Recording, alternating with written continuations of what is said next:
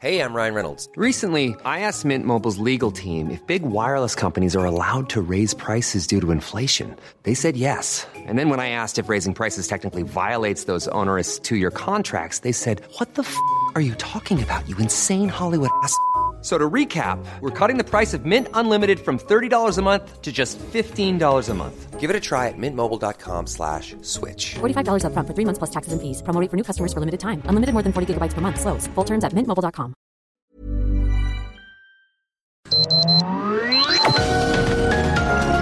Heraldo Media Group presenta Sergio Sarmiento y Lupita Juárez. Información veraz y oportuna con un toque personal y humano. Por El Heraldo Radio, donde la H suena y ahora también se escucha.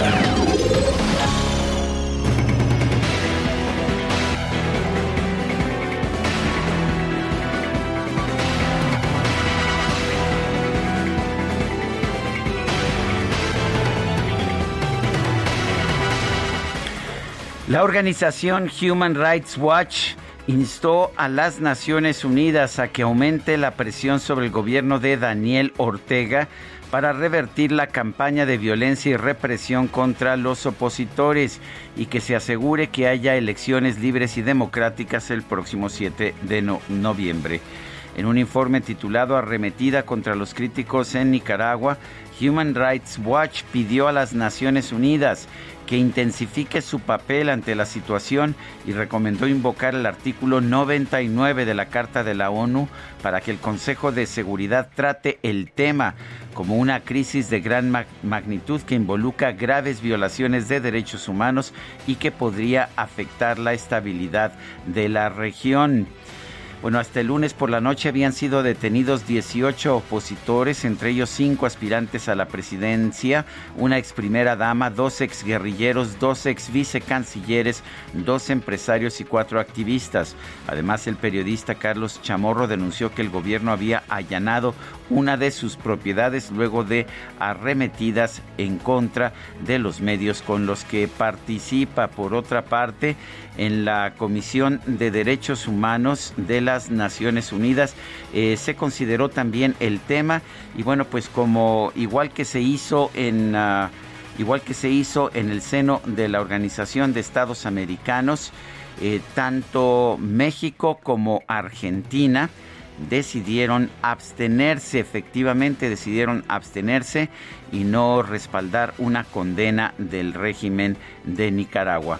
Son las 7 de la mañana, 7 de la mañana con dos minutos. Hoy es miércoles 23 de junio de, 2000, ah, de 2021. Yo soy Sergio Sarmiento y quiero dar a usted la más cordial bienvenida a El Heraldo Radio. Lo invito que se quede con nosotros a lo largo de las próximas horas.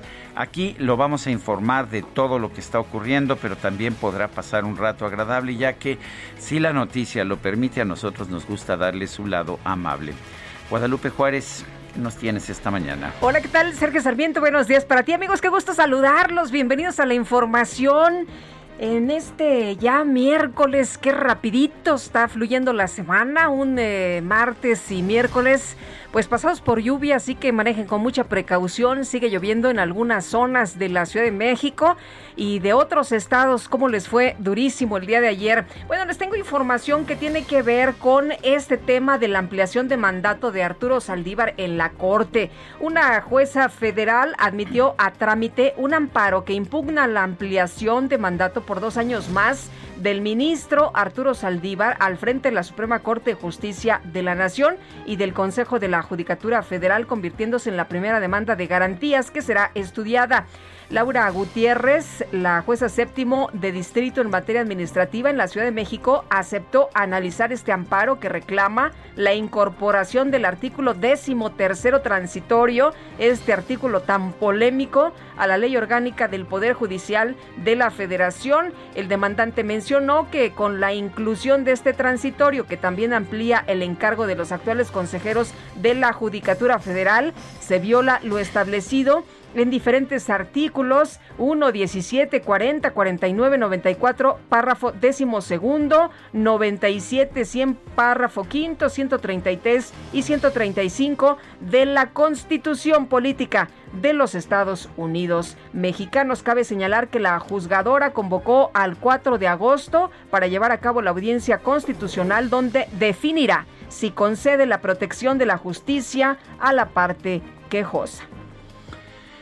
Y bueno, en el Estado de México llovió al igual que en el resto del Valle de México, pero pegó duro la lluvia allá en los municipios de Atizapán de Zaragoza, Cuautitlán Izcalli y Tlalnepantla. Hubo inundaciones fuertes la tarde de ayer después de una serie de lluvias torrenciales. Los habitantes de la zona, especialmente de Tlalnepantla, subieron videos y fotografías de que mostraban cómo el agua aumentó en solo unos minutos superando hasta el metro y medio de altura. Algunos automóviles pues quedaron cubiertos por el agua y tuvieron que ser rescatados por personal de emergencias que circulaba en la zona, ¿sí? Estuvo durísimo. Muy dura la lluvia. Una de nuestras compañeras se quedó atrapada por allá eh, de nuestras compañeras del Heraldo en Arboledas, el auto con la fuerza del agua, ya sabes, perdió el control y bueno, pues la arrastraba con todo y el vehículo, la tuvieron que rescatar, llegó la grúa, pero después como de tres horas, en fin, la situación muy complicada para muchas personas, el susto, la desesperación, en fin, así se vivió el día de ayer. Son las 7 de la mañana con 6 minutos.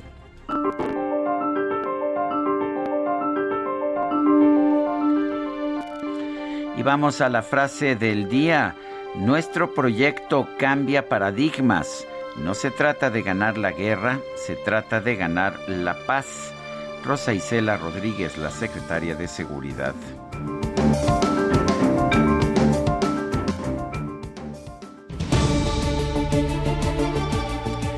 Bueno, y las preguntas, ayer preguntábamos en este espacio, Hizo bien el presidente en destituir a Irma Heréndira Sandoval como secretaria de la Función Pública. Nos dijo que sí 78%, que no 5%. ¿Quién sabe? 17%. Recibimos 10.992 participaciones. Y esta mañana ya coloqué en mi cuenta personal de Twitter, arroba Sergio Sarmiento, la siguiente pregunta. ¿Piensa usted que tener maestría o doctorado hace que la gente se sienta superior? Nos dijo o nos está diciendo que sí el 30.1% de quienes responden que no, 65.9% no sabemos, 4.1%. En 39 minutos hemos recibido 2.439 votos. Las destacadas del Heraldo de México. Yo nada más tengo un diplomado en el CIDE, así que no me creo tanto, ¿eh? Ah, no. No, no, no. La que sí se cree muchísimo es Itzel González porque pues tiene, los destacalovers. Pues tiene los destacalovers y todos los los títulos de nobleza que otorga el mundo académico. Eso sí calienta. Ah, no, pues claro que sí. Sergio Lupita, amigos, muy Itzel González, ¿cómo estás? Muy buenos días, bienvenida. Bien, bien, Lupita, Sergio, amigos, excelente día. Yo recordaba la inundación de 2009 que a mí me tocó en Valle Dorado, yo vivía por las arboledas. Sí, oye, Entonces, se pone se inundó una de nuestras camionetas y fue pérdida total, nada más para, para resumir el para muchos el día de ayer igual pérdida total. 2009, estamos en 2021. Y sigue ocurriendo exactamente lo mismo, ¿verdad? Han pasado 12 años y sigue pasando lo mismo, así que no no es novedad, ya nos sorprende, ya uno empieza a llover y la verdad es que ya maneja con precaución. Nos comentaba nuestra compañera Fer que también se quedó atorada ayer en la inundación. Entonces decía, o me bajaba del transporte o me quedaba una, hora, una hora en un trayecto de 10 minutos porque me dijo, no, pues me esperé. Pues para no mojarnos. Pues sí, qué duro. Sergio Lupita, amigos, mucha información esta mañana de miércoles 23 de junio, así que comenzamos con las destacadas. En primera plana, en dos semanas contagios crecen 16% en verde. Casos de enfermos por coronavirus subieron 16% en Ciudad de México. En el país prevén aumento de 18%.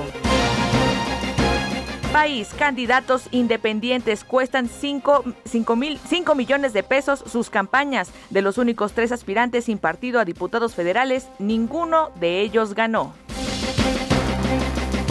Ciudad de México, Línea Dorada revisan contratos con CAF. Sheinbaum instruye a Finanzas para examinar los acuerdos con la empresa que renta los trenes para la línea 12. Se reúne con Andrés Manuel López Obrador y Carlos Slim. Estados, turismo anticovid produce vacunación 4 millones de pesos al día. Unas 200 personas llegan diario solo a Tijuana para recibir el biológico de una sola dosis. Orbe menos México, presión mundial a Nicaragua. 59 países firmaron una declaración para exigir la liberación de opositores y elecciones libres. Meta Ciclismo elevan la queja a la Unión Ciclista Internacional. La CONADE y el CODE Jalisco buscan que el organismo reconozca los lugares de Jessica y Yareli Salazar. Y finalmente, en mercados, billetes y monedas circula más dinero. Las medidas sanitarias propiciaron la demanda de efectivo como medio de pago. Sergio Lupita, amigos, hasta aquí las destacadas del Heraldo. Feliz miércoles. Gracias, Itzel. Muy buenos días. Son las 7 de la mañana con 10 minutos. Vamos a un resumen de la información más importante.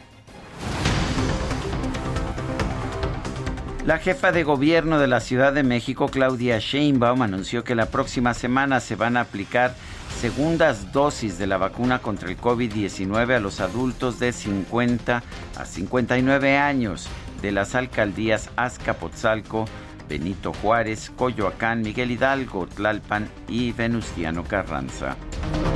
El gobierno de Veracruz emitió un decreto denominado No hagas olas, evita la tercera, con el que se reiteran las medidas sanitarias para frenar el incremento de casos de COVID-19 y evitar el retorno al semáforo naranja. Médicos que atendían a pacientes de COVID-19 que fueron despedidos después de que bajaron los contagios instalaron un plantón frente a Palacio Nacional para exigir que el presidente López Obrador cumpla su promesa de brindarles estabilidad laboral. La Secretaría de Salud Federal reportó otras 261 muertes por COVID-19 en México, con lo que se llegó a 231.505 decesos. El gobierno de los Estados Unidos informó que más del 70% de su población mayor de 30 años ya recibió por lo menos una dosis de la vacuna contra el COVID-19. Y la Casa Blanca reconoció que no se va a alcanzar el objetivo del presidente Joe Biden de vacunar al 70% de toda la población adulta del país para el 4 de julio, debido a que los jóvenes han mostrado menos interés en recibir la inmunización. El gobierno de Chile anunció el arranque del proceso de vacunación contra el COVID-19 para menores de entre 12 y 17 años.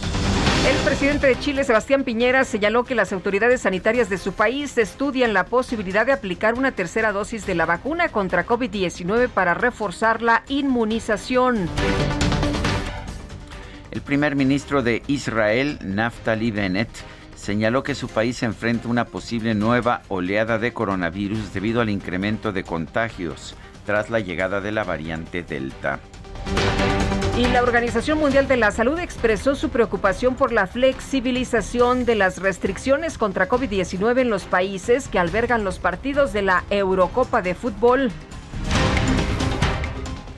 La alta comisionada de Naciones Unidas para los Derechos Humanos, Michelle Bachelet, llamó al gobierno de Nicaragua a realizar un cambio urgente de actitud en el proceso electoral y liberar a los opositores que han sido detenidos arbitrariamente.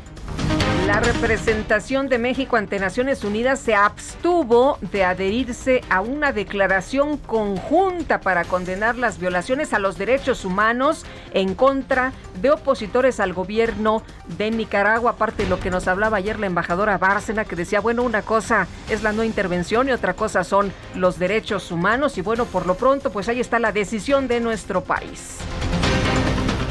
La Cámara Española de Comercio en México afirmó que algunas empresas de ese país van a participar en los distintos paquetes de infraestructura que impulsan el gobierno federal y el sector privado. Y la agencia calificadora Moody's estimó que la inversión privada en el sector eléctrico mexicano no va a crecer en los próximos tres años debido a los cambios en el marco regulatorio como la reforma a la ley de la industria eléctrica si el gobierno te dice que te puede confiscar cuando quiera pues de eh, las inversiones o te las puede nulificar, pues eh, no, no me extraña que, nadie quiera invertir. Claro que no le entras. El problema es que vamos, vamos encaminados a pues a tener un, en unos cuantos años una serie de apagones que van a ser brutales. En fin, el presidente López Obrador sostuvo una reunión en Palacio Nacional con el empresario Carlos Slim y la jefa de gobierno Claudia Sheinbaum para hablar sobre los trabajos para rehabilitar la línea 12 del metro. El presidente López Obrador también recibió en Palacio Nacional al gobernador de Morelos, Cuauhtémoc Blanco, para dar seguimiento a la agenda económica y social en esa entidad. El gobernador de Chiapas, Rutilio Escandón, puso en marcha la Magna Reforestación Estatal 2021 con el objetivo de impulsar el respeto al ambiente. El gobernador de Quintana Roo, Carlos Joaquín, señaló que en coordinación con autoridades federales, estatales y municipales, este año se han recolectado más de 17 mil toneladas de sargazo en las costas de la entidad. ¿Se acuerda usted cuando el presidente decía que no, que ya no estaba llegando sargazo? No, pues sí, sí ha llegado.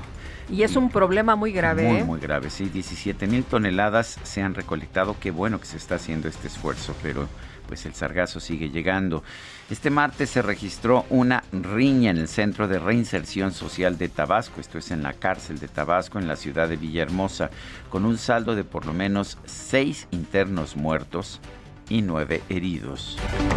La Comisión Nacional de Derechos Humanos presentó una acción de inconstitucionalidad en contra de diversas disposiciones de la nueva ley orgánica de la Fiscalía General de la República. Una juez federal admitió a trámite un amparo en contra de la ampliación del mandato del ministro presidente de la Suprema Corte de Justicia, Arturo Saldívar. El dirigente nacional del PRD, Jesús Zambrano, exigió al presidente López Obrador que investigue la corrupción en su administración en lugar de distraer la atención de los ciudadanos con la consulta sobre el juicio a los expresidentes. Oye, pues si tiene algo en contra de algún expresidente, alguna prueba, alguna pues, prueba, ¿no? denuncia, claro, ¿para qué pregunta? Es como si alguien roba tu casa y luego te hacen una consulta y te dicen, oiga, ¿quiere que lo castiguemos o no? El dirigente nacional de Morena, Mario Delgado, presidente, eh, el dirigente nacional admitió que su partido perdió mucho tiempo con el conflicto interno, por lo que no se pudo organizar mejor eh, para la contienda electoral. Achis, ¿no estaban preparados? Parece que no. Uy, uy, uy, pues muy mal, ¿no? Tenían otros, otros retos, otros datos que Pues resolver. muy mal, porque el presidente les instruyó que ganaran. Que ganaran todo, ¿verdad? Bueno, pues a ver qué pasa. El coordinador del PAN en el Senado, Julen Reventería, señaló que la ratificación de Roberto Salcedo como nuevo secretario de la Función Pública debe desahogarse hasta el periodo ordinario de sesiones en el mes de septiembre. No hay prisa entonces, no hay que hacer un periodo extraordinario. Perfectamente y de forma legal puede suplir la ausencia de la titular, la persona que ya sabemos será propuesta y en su momento, si el Senado así lo decide, que pueda esta ser ratificada.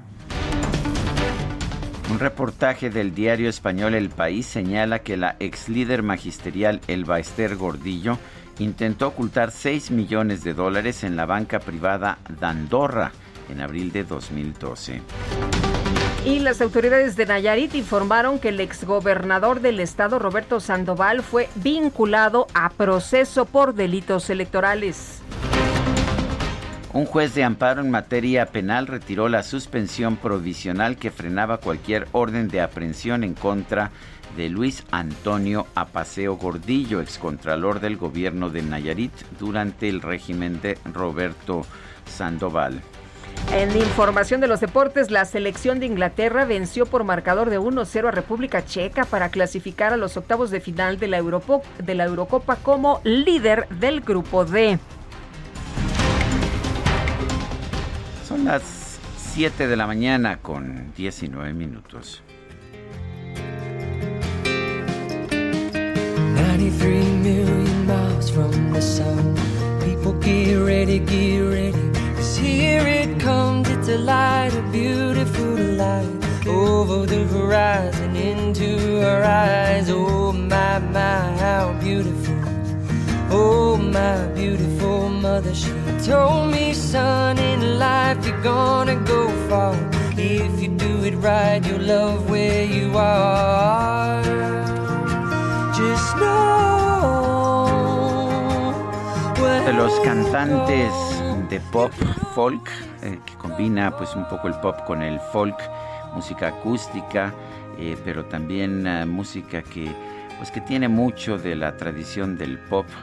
Eh, es Jason Mraz, se escribe M-R-A-Z, Mraz, que nació en Virginia el 23 de junio de 1977. Hoy está cumpliendo 44 años y pues a mí me gustaría escucharlo, si te parece bien, Guadalupe. Me gusta mucho Jason Mraz. Empezaríamos, si nos das a conocer tu parecer, con esta que se llama 93 Million Miles. Oye, 93 millones de Qué bonito millas. se escucha y además vi que inmediatamente hubo un levantadero de manos, o sea, muchos votos de apoyo para este Jason el día de hoy, así que me parece muy bien. Consulta a mano alzada. Tiene una canción que me gusta mucho, que espero que la producción me la ponga, que se llama Lucky. Y bueno, pues espero que, pues sí que me la pongan, porque, Ya ves porque cómo son. me siento afortunado cuando me la ponen. Ya ves cómo son. Oye, fíjate que nos envían saludos. Dice, buenos días a ese maravilloso equipo de trabajo. Aquí nuevamente un bello amanecer desde Zacatenco, Ciudad de México. Pruebas de cablebús, Diana Vázquez. Y nos presenta efectivamente este amanecer en, eh, pues, donde se alcanzan a ver estos eh, carritos del cablebús. No sé cómo se les dice, góndolas.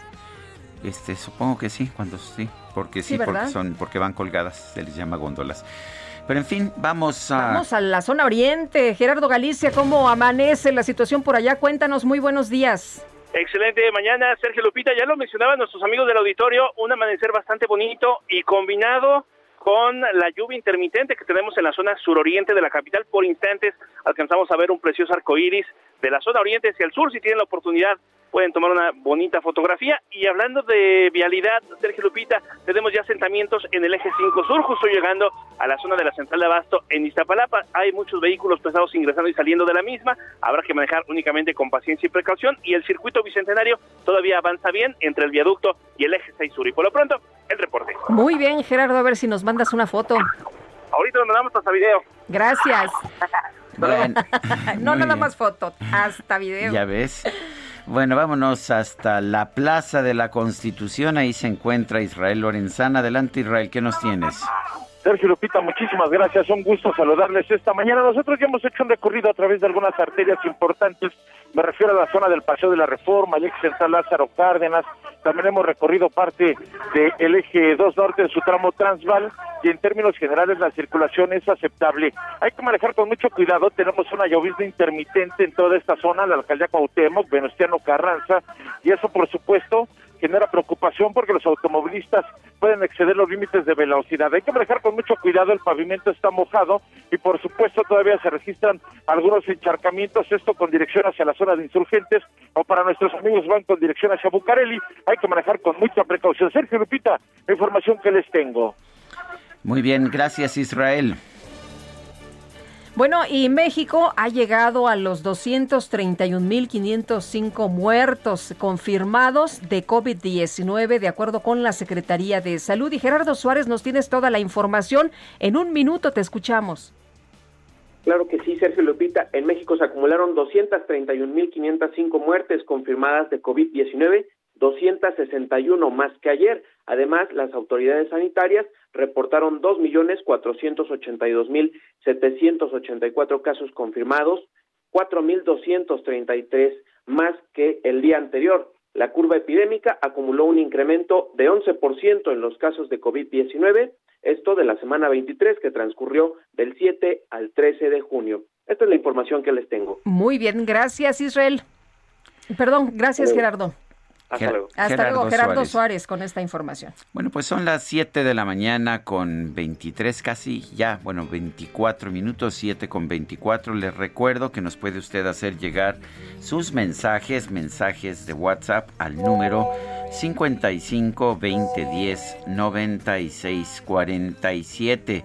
Nos puede usted seguir también en Twitter, arroba Sergio y Lupita o en arroba heraldo de México. Toda la información la podrá tener aquí. Eh, vamos a seguir escuchando a Jason Mraz, uno de mis cantantes favoritos. Está cumpliendo años el día de hoy. Regresamos en un momento más. ¿Quiere escuchar o quiere seguir planteando su postura?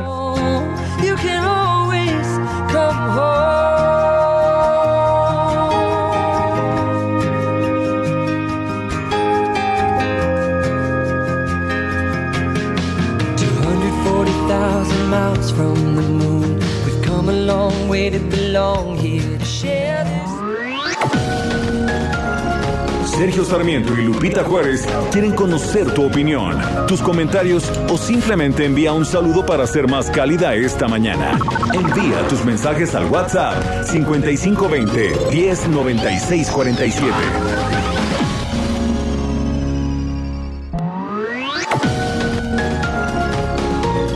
Continuamos con Sergio Sarmiento y Lupita Juárez por El Heraldo Radio.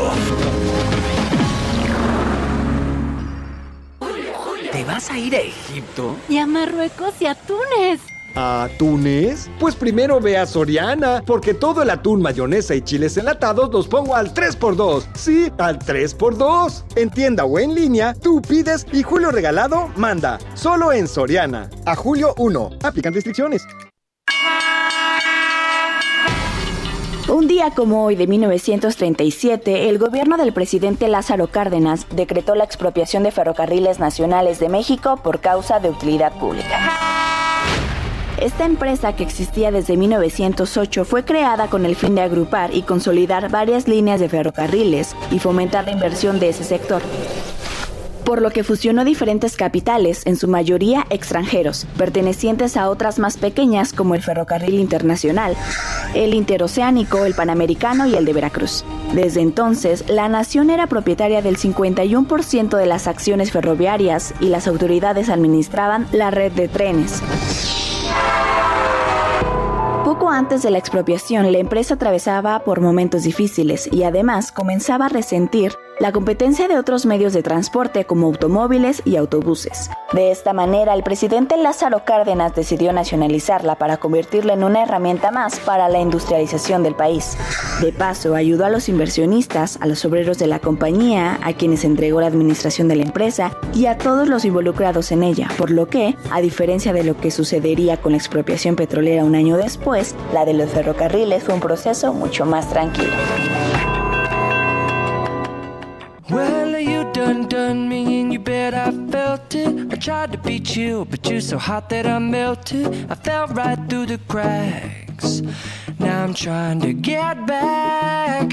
Before the cool done run out, I'll be giving it my best. This and nothing's gonna stop me but divine intervention. I reckon it's again my turn to win some or learn some, but I won't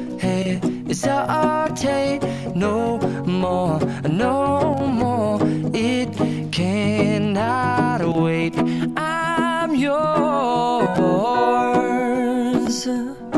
Estamos escuchando a Jason Mraz y espero que te guste Guadalupe. Esta se llama I'm Yours, Soy Tuyo.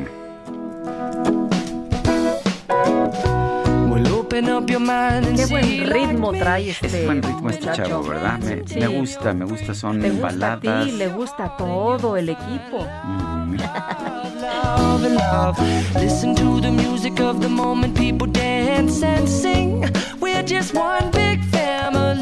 Son las 7 de la mañana con 33 minutos.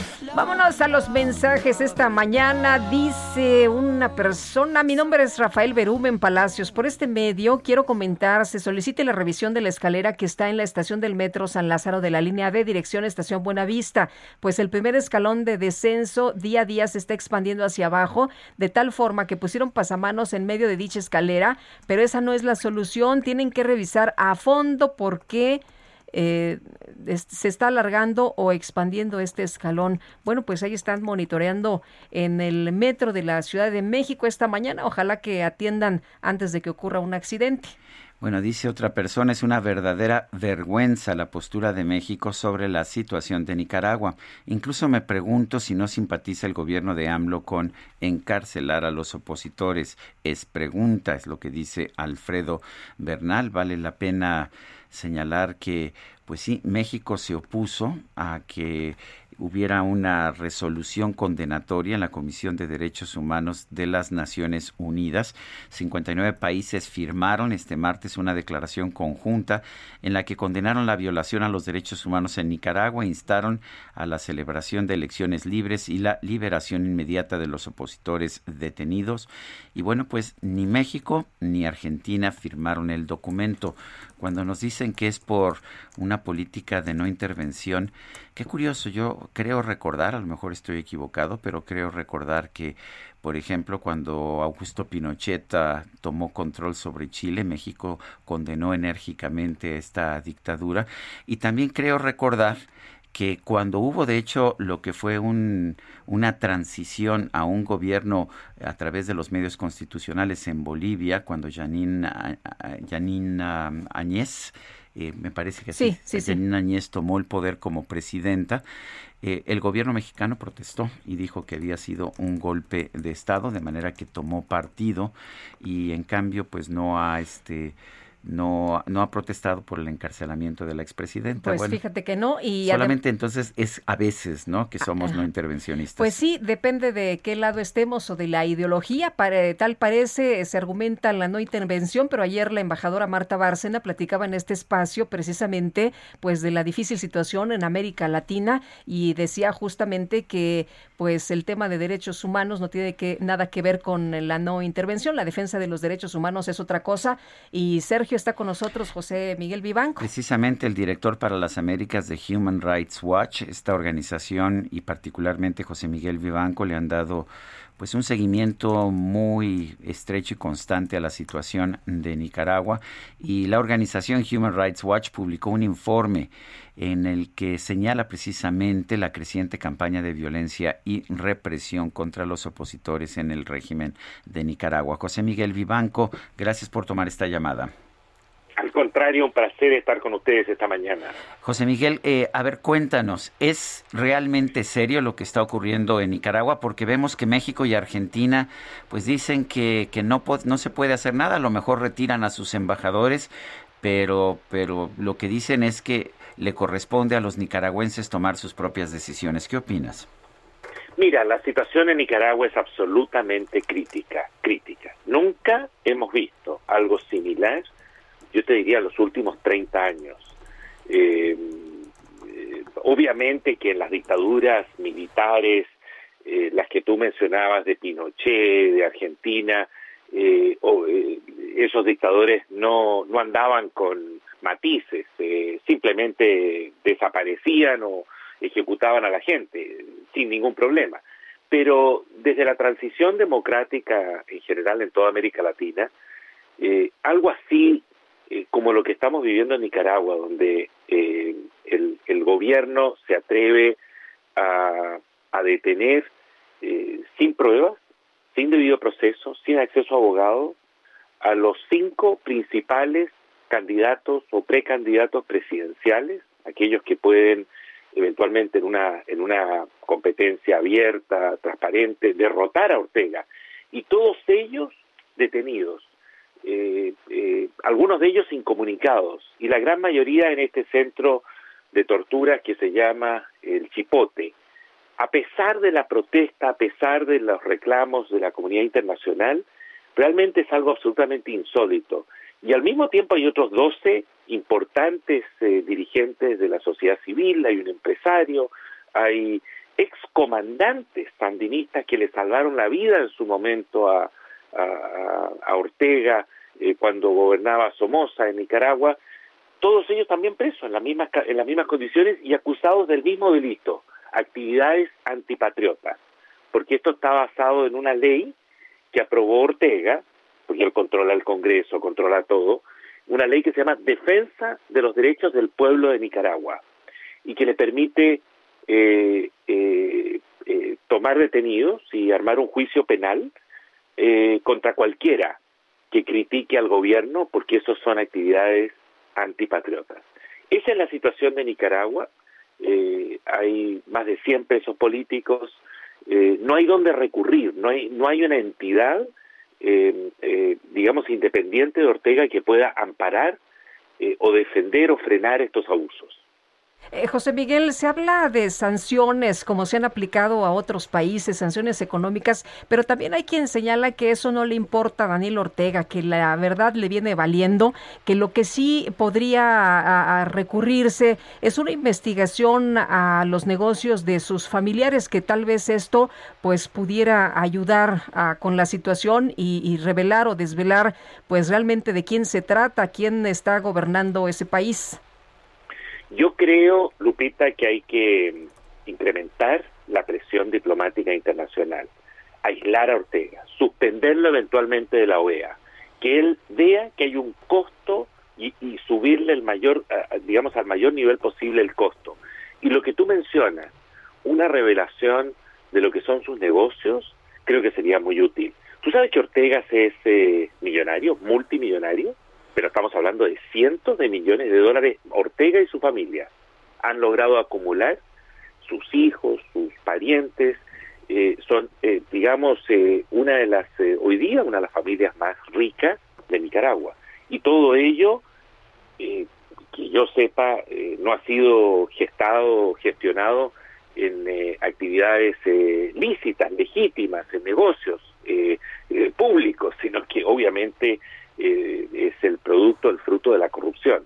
Creo que si hay información de esa naturaleza que exista en Estados Unidos, en Europa, en Canadá o en algún otro punto de América Latina, eh, haría muy bien eh, esa, esa, esos gobiernos en revelar esa información con nombre y apellido, con datos precisos, porque eso creo que puede ayudar, especialmente en lo interno, a mostrar realmente eh, quién es este personaje. José Miguel, ¿qué opinas de esta política de no intervención que está defendiendo el gobierno de México? Absurda, un disparate completamente, eh, como tú lo decías, es una es un pretexto para selectivamente, Sergio, selectivamente eh, pronunciarse en algunos casos y hacer la vista gorda en otros casos. Entonces de repente se acuerdan del principio, eh, y, dicen, no, acá eh, no preferimos no comentar porque somos muy respetuosos de la no injerencia a los asuntos internos. Casualmente se trata de un gobierno ideológicamente afín. Sin embargo, cuando se trata de un gobierno eh, con el que uno no tiene simpatías, ahí eh, se olvidan del principio de no injerencia.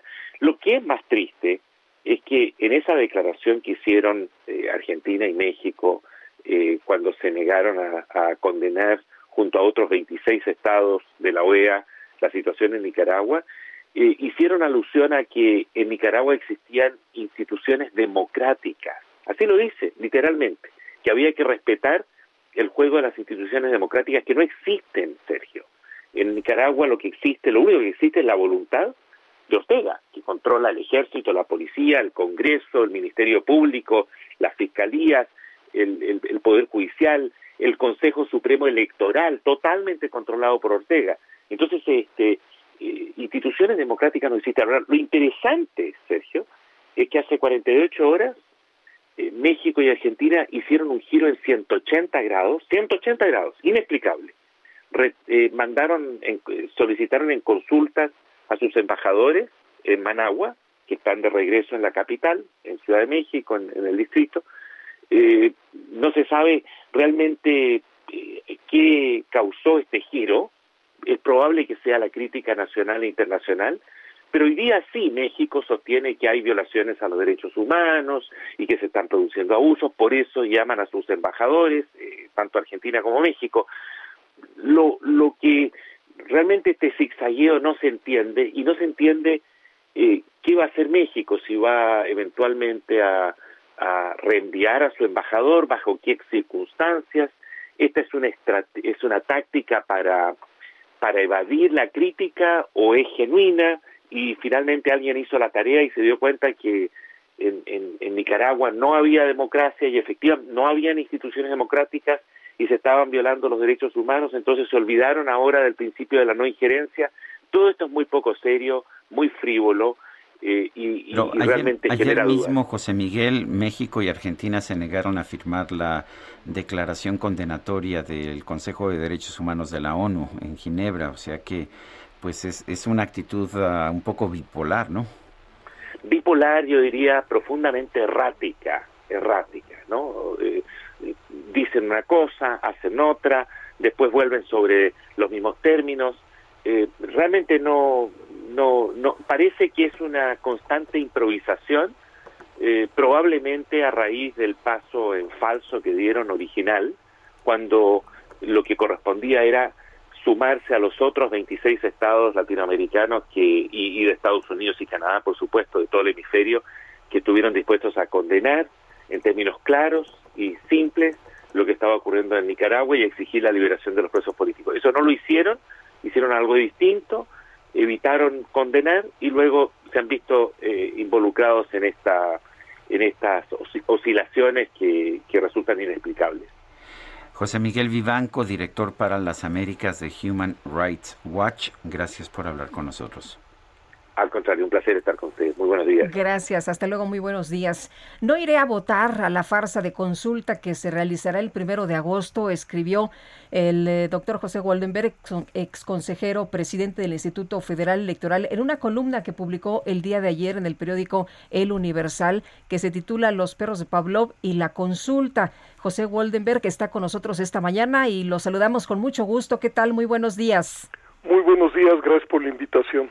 Es un gusto estar con ustedes. Gracias. Pepe. Siempre, siempre has votado, siempre te has enorgullecido de participar. Hoy nos dices que no vas a votar en esa consulta. Explícanos por qué. Bueno, porque creo que es una consulta que no tiene ni pies ni cabeza. Eh, si alguien lee con, con paciencia la pregunta que se nos va a hacer, se dará cuenta de que lo que ahí se pregunta no tiene ningún sentido. Es decir, lo que se nos pregunta es si queremos que se esclarezcan decisiones políticas de los años pasados. ¿Qué quiere decir eso? ¿Quién va a esclarecer? ¿Se trata de un trabajo de historia para saber realmente qué pasó? ¿Vamos a juzgar decisiones políticas cuando todos sabemos que en política pues en efecto puede haber decisiones que a unos les gustan y a otros no, pero no hay una decisión, llamémosle correcta, sino que cada quien tiene un filtro eh, para ver las decisiones que se toman y de años pasados. ¿Qué quiere decir años pasados? Nos vamos a remontar al siglo XIX, al siglo XX, vamos a ver los últimos dos años, vamos a ver lo que el presidente llama la etapa neoliberal y además se dice que eh, lo, lo, que se pretende es ver eh, a unos, eh, digamos, eh, esclarecer lo que hicieron unos actores políticos. Bueno, actores políticos son todos y nadie. no, no, no, no, no, no se fija con precisión de qué estamos hablando. Ah, pero eso sí, se está tratando de presentar esta consulta como si la pregunta fuera si estamos de acuerdo en que se juzgue a los expresidentes por delitos no especificados. Por supuesto que cuando se quiso hacer eso, la Corte lo echó para atrás, porque si alguien ha cometido un delito, la autoridad tiene que proceder, y si no procede, teniendo evidencias, se convierte en cómplice. Y si de lo que se trata es simple y sencillamente de echar a andar un, una especie de linchamiento público, pues por supuesto que eso está fuera de toda norma. Entonces, por esas razones yo me voy a abstener de acudir a las urnas y en ese artículo yo recordaba a, los lectores que, se requiere el 40% de los eh, inscritos en las listas para votar para que esa consulta sea vinculante. Entonces creo que lo más sano para el país, bueno, lo más sano para el país hubiese sido no llegar a este punto. Es decir, ninguna consulta de este tipo porque es absolutamente innecesaria, como lo han dicho todos los eh, juristas destacados del país. Eh, se nos ha dicho que la participación ciudadana es muy importante, que fortalece la democracia. ¿Qué pasa con esta consulta? Bueno, en efecto, yo creo que la participación ciudadana es fundamental para robustecer nuestra democracia. Eh, yo jamás me atrevería a sugerir no ir a votar en unas auténticas elecciones o en una auténtica consulta. Pero creo que cuando las consultas no tienen ni pies ni cabeza y se convierten más en aparatos publicitarios, más que fortalecer a la democracia, se le desgasta. Eh, la participación ciudadana es absolutamente necesaria. Se supone que en un sistema democrático son los ciudadanos los que deben decidir quién gobierna, quién legisla, y además son los ciudadanos los que deben decidir en consultas claras, precisas, pertinentes. Yo recuerdo, por ejemplo, la, la, la, la consulta más eh, añeja que yo recuerdo se llevó a cabo en Italia por ejemplo, en relación al divorcio, sí o no al divorcio. Bueno, la pregunta era clara, el tema era pertinente, eh, creo que a estas alturas ya no se haría esa, esa, esa pregunta porque se entiende que ese es un derecho y los derechos no se ponen a consulta, pero bueno, en aquel entonces eh, fue un acontecimiento que estaba cargado de sentido. Por ejemplo, en las, en las elecciones eh, de Estados Unidos es común hacer consultas pero pues normalmente la redacción es clara, el tema... Aquí pareciera que nos están engañando, ¿no? Porque nos preguntan, ¿estás de acuerdo o no en que se lleven a cabo las acciones pertinentes con apego al marco constitucional y legal para emprender un proceso de esclarecimiento de las decisiones políticas tomadas en los años pasados por los actores políticos encaminado a garantizar la justicia y los derechos de las posibles víctimas? Pues, como lo decía al principio, ¿no? Eh, esa, esa es la redacción. Eso es lo que se nos va a preguntar y creo yo que es un galimatías. Creo que la propia Corte se hizo, como, como suele decirse, bolas, porque rechazó la, la redacción original, que era clara pero violatoria de derechos, y entonces se metió a hacer una redacción en conjunto que a la letra es indescifrable. No sabemos bien a bien qué es lo que se va lo que se va a, investigar, lo que se va a esclarecer, no sabemos, repito, el periodo, no sabemos de qué actores políticos habla, es decir, es una pregunta brumosa, es una pregunta inasible, es una pregunta que, que no aclara ni siquiera cuál es el, la nuez del, del litigio. Sí, eh, ¿No te preocupa que como esto se ha considerado una consulta que viene del presidente de la República, que los simpatizantes del presidente pues vayan a las urnas y pues finalmente nos den una visión equivocada y que parezca que parezca que hay muchísima gente que quiere apoyar esta medida, este linchamiento que tú planteas? Bueno, seguramente mucha gente va, va a acudir, pero yo espero que la mayor parte de la gente tome conciencia de que estamos ante una operación publicitaria, ante una operación degradada, porque se ha repetido mucho, si se quiere impartir justicia, hay que hacerlo a través de los conductos que fija la Constitución y la ley. Y repito, si hay evidencia de que cualquier persona, incluyo ahí a los expresidentes, cometió un delito, la autoridad está obligada a actuar. Es decir, no es potestativo, no es, eh, bueno, voy a ver si sí o si no, no, tiene que actuar. Pero claro, si no hay ninguna evidencia, si no hay ninguna evidencia, no puede montar un circo solamente para descalificar a personajes del pasado. Y digamos, eh, darle a, quienes eventualmente van a ir a, votar, pues gato por liebre.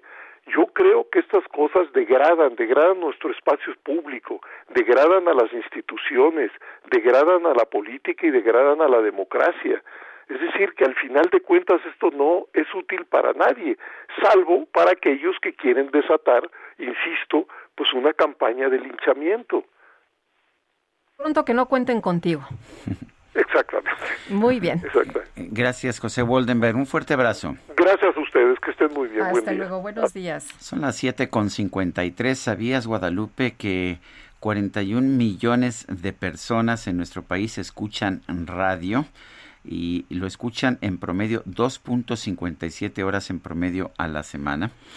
Oye, qué buenas, qué buenas cifras, qué buenos ¿Y sabías que de los usuarios de la radio, 82.8% escucha programas de entretenimiento, 64.3% noticieros, esto es mucho mayor que en televisión, y 21.1% programas relacionados con deportes? ¿Qué tal? Bueno, pues es información que da a conocer, que dio a conocer ayer el INEGI con el Instituto Federal de Telecomunicaciones, que nos dice muchas otras cosas, ahí las estaré compartiendo contigo, pero lo más interesante es que la gente sigue escuchando radio. Se había mencionado que radio se iba a ir apagando, pero fíjate que no, Sergio, la sorpresa es que se mantiene. Y sabes una cosa. Es de los medios que más se mantienen. Te voy a decir una cosa, ahora que fue la pandemia, que se detonó todo esto, la gente recurrió mucho a medios de información, entre ellos, número uno, Radio. Son las 7.54, regresamos.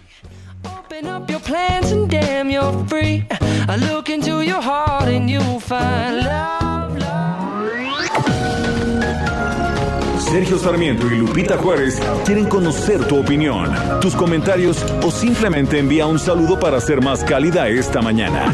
Envía tus mensajes al WhatsApp 5520 109647.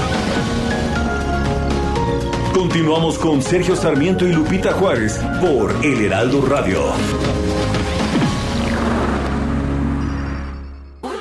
No te toques los granitos, te pueden dejar marcas. Para que no haya marcas, mejor marca a Soriana y aprovecha que todas las cremas, tratamientos faciales, desodorantes y talcos los pongo al 3x2. Sí, cremas y desodorantes al 3x2. Tú pides y Julio Regalado manda. Solo en Soriana. A Julio 3. Aplican restricciones.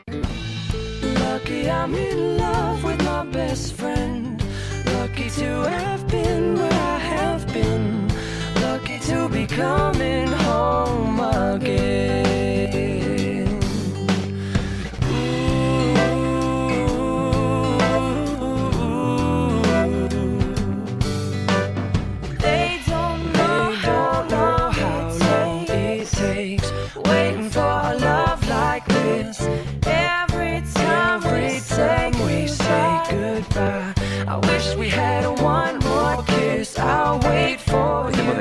Confesarte, Guadalupe, que esta es la que más me gusta de Jason ¿Esta es tu favorita? Esta es mi favorita, se llama Lucky y participa una también de mis cantantes favoritas. Nunca me la proponen para la música del día, pues se llama Colby Calais, que me gusta mucho, tiene varias que me encantan, pero esta, esta canción en que participan los dos me parece una joyita. Es muy buena. Lucky. A veces. Lucky to be coming home someday. Eh, afortunado de poder regresar a casa algún día. Está lleno de estas pequeñas cosas que nos hacen afortunados, Guadalupe. Pues muy bonita esta mañana la música. Le ha gustado a nuestros amigos del auditorio y qué bueno que le están disfrutando.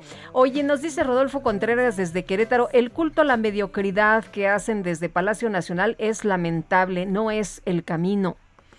Dice otra persona, buen lluvioso, buen y lluvioso día para todos. Soy Rosario Maya, soy la única que piensa que el hecho de que el gobierno de este país no se pronuncie a favor de la democracia en Nicaragua y no obstante aleje a los inversionistas para tener posteriormente apagones y la cereza del pastel es lo de la ampliación del mandato del ministro Saldívar. Suena a cómo comenzaron los problemas en Venezuela. Saludos desde Morelia, Michoacán.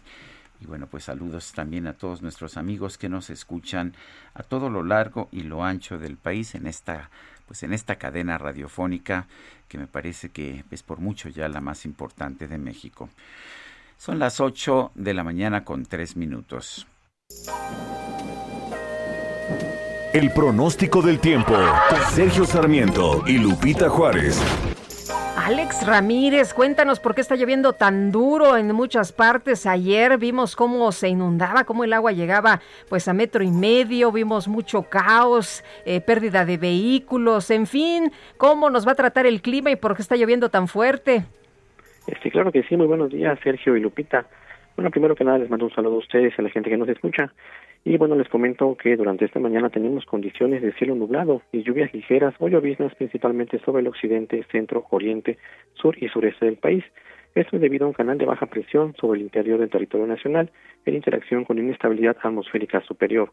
También tenemos a la onda tropical número 5 que recorrerá el sureste y sur de la República Mexicana y se asociará con una zona de baja presión con potencial ciclónico sobre el Golfo de Tehuantepec. Estos sistemas originarán en el transcurso de este día lluvias puntuales intensas, esto es de 75 a 150 milímetros en Nayarit, Jalisco, en Guerrero, Oaxaca y Chiapas, y lluvias puntuales muy fuertes de 50 a 75 milímetros en Guanajuato, Querétaro, Puebla, Colima, Michoacán y Veracruz, y lluvias puntuales fuertes de 25 a 50 milímetros en Sinaloa, Durango, Zacatecas, San Luis Potosí, Aguascalientes, Hidalgo, el Estado de México, Ciudad de México, Morelos, Tabasco y Campeche. Por otro lado, se mantendrá un ambiente caluroso muy caluroso sobre entidades del noroeste, norte, noreste y sureste de México, incluida la península de Yucatán. Y bueno, finalmente para la Ciudad de México el ambiente será fresco, con cielo nublado y con lloviznas durante esta mañana y durante el día con probabilidad de lluvias puntuales fuertes, descargas eléctricas y posible caída de granizo. En cuanto a la temperatura máxima estará oscilando entre los 22 y 24 grados centígrados y la mínima para mañana será de 13 a 15 grados. Este fue el pronóstico meteorológico para este día. Muy bien, Alex, muchas gracias. Hasta luego. Hasta luego, que tengan buen día. Son las 8 de la mañana con 5 minutos. La Ciudad de México obtuvo el primer lugar en América Latina de ciudades americanas del futuro 2021-2022. America's City of the Future, así se le llama en inglés. Tiene la Ciudad de México el séptimo lugar en la categoría de potencial económica en todo el continente americano.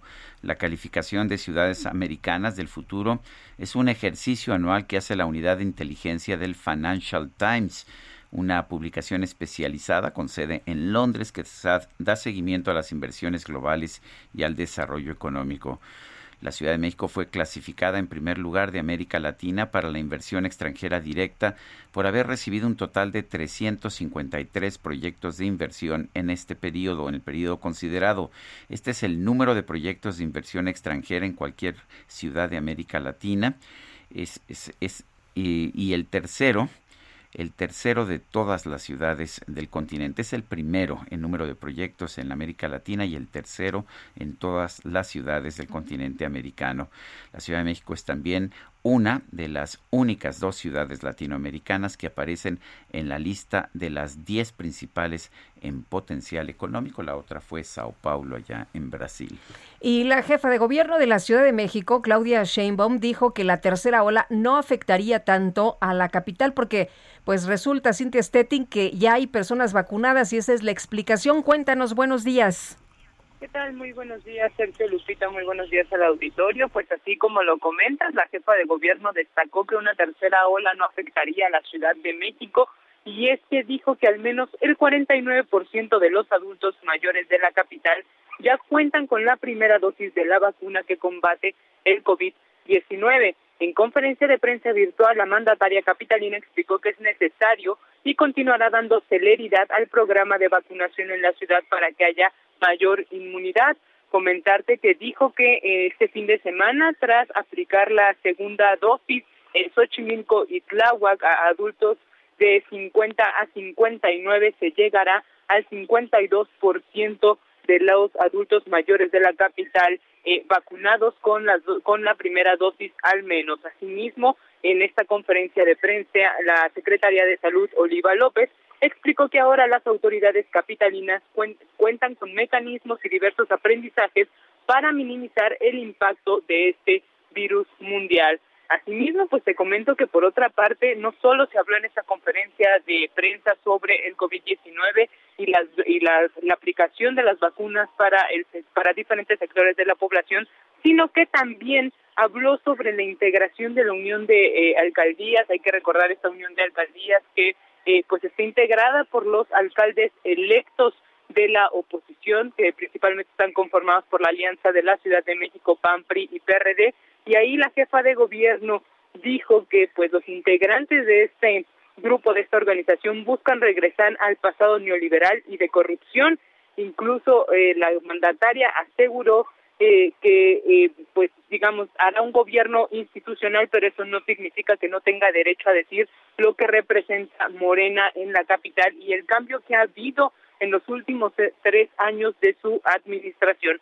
Asimismo, dijo que esta alianza ganó en la capital diversas alcaldías porque la gente olvidó el régimen del pasado. Y finalmente dijo que pues que quienes ahora abogan por los derechos como los de las mujeres históricamente han estado en contra y considero que es importante pues aclarar este tipo de información y es que insiste en que las campañas de desinformación y campañas negras que hubo durante el proceso electoral fueron los que eh, fueron las que hicieron que eh, Morena en la capital perdiera algunas alcaldías. Oye, Cintia, entonces la gente, los votantes tienen corta memoria, es lo que acusa la doctora Sheinbaum. Así es, es lo que dice Claudia Sheinbaum, la jefa de gobierno de la Ciudad de México. Ella dice que a, los votantes se les olvidó, pues, eh, cómo es que antes gobernaba la oposición y se les olvidó lo, lo principal, el cambio que ha habido en la capital desde que Morena está al frente de la administración capitalina. Muy bien, muchas gracias, Cintia. Muy buenos días. Muy buenos días, Hasta luego. Seguimos pendientes. Hasta luego. Bueno, y ante la presencia de casos positivos de COVID-19 en Sinaloa, las autoridades cerraron 16 escuelas. Carlos Valenzuela, adelante.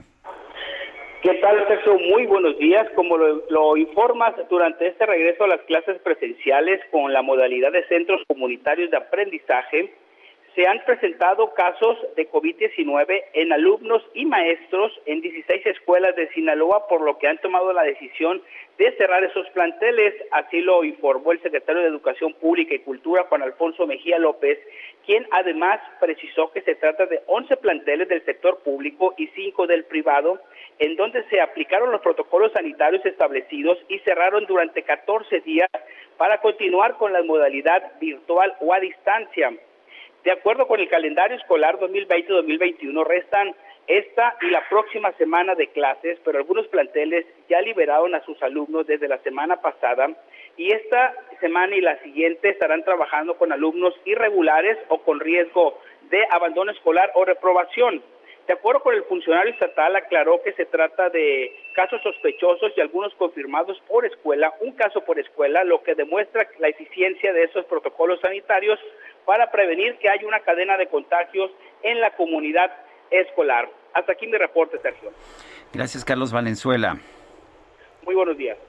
Este miércoles, padres de niños con cáncer y el director del INSABI, Juan Ferrer, sostendrán una reunión de seguimiento tras los problemas de desabasto de medicamento para cáncer infantil de los últimos dos años. Omar Enrique Hernández Ibarres, presidente de la Asociación de Padres de Familia con Niños Enfermos. Y Omar, nos comprometimos a darle seguimiento, a platicar esta semana, eh, a ver cómo se ponen las cosas y que nos vayas eh, comentando, pues finalmente si se cumple o no con lo prometido. Buenos días.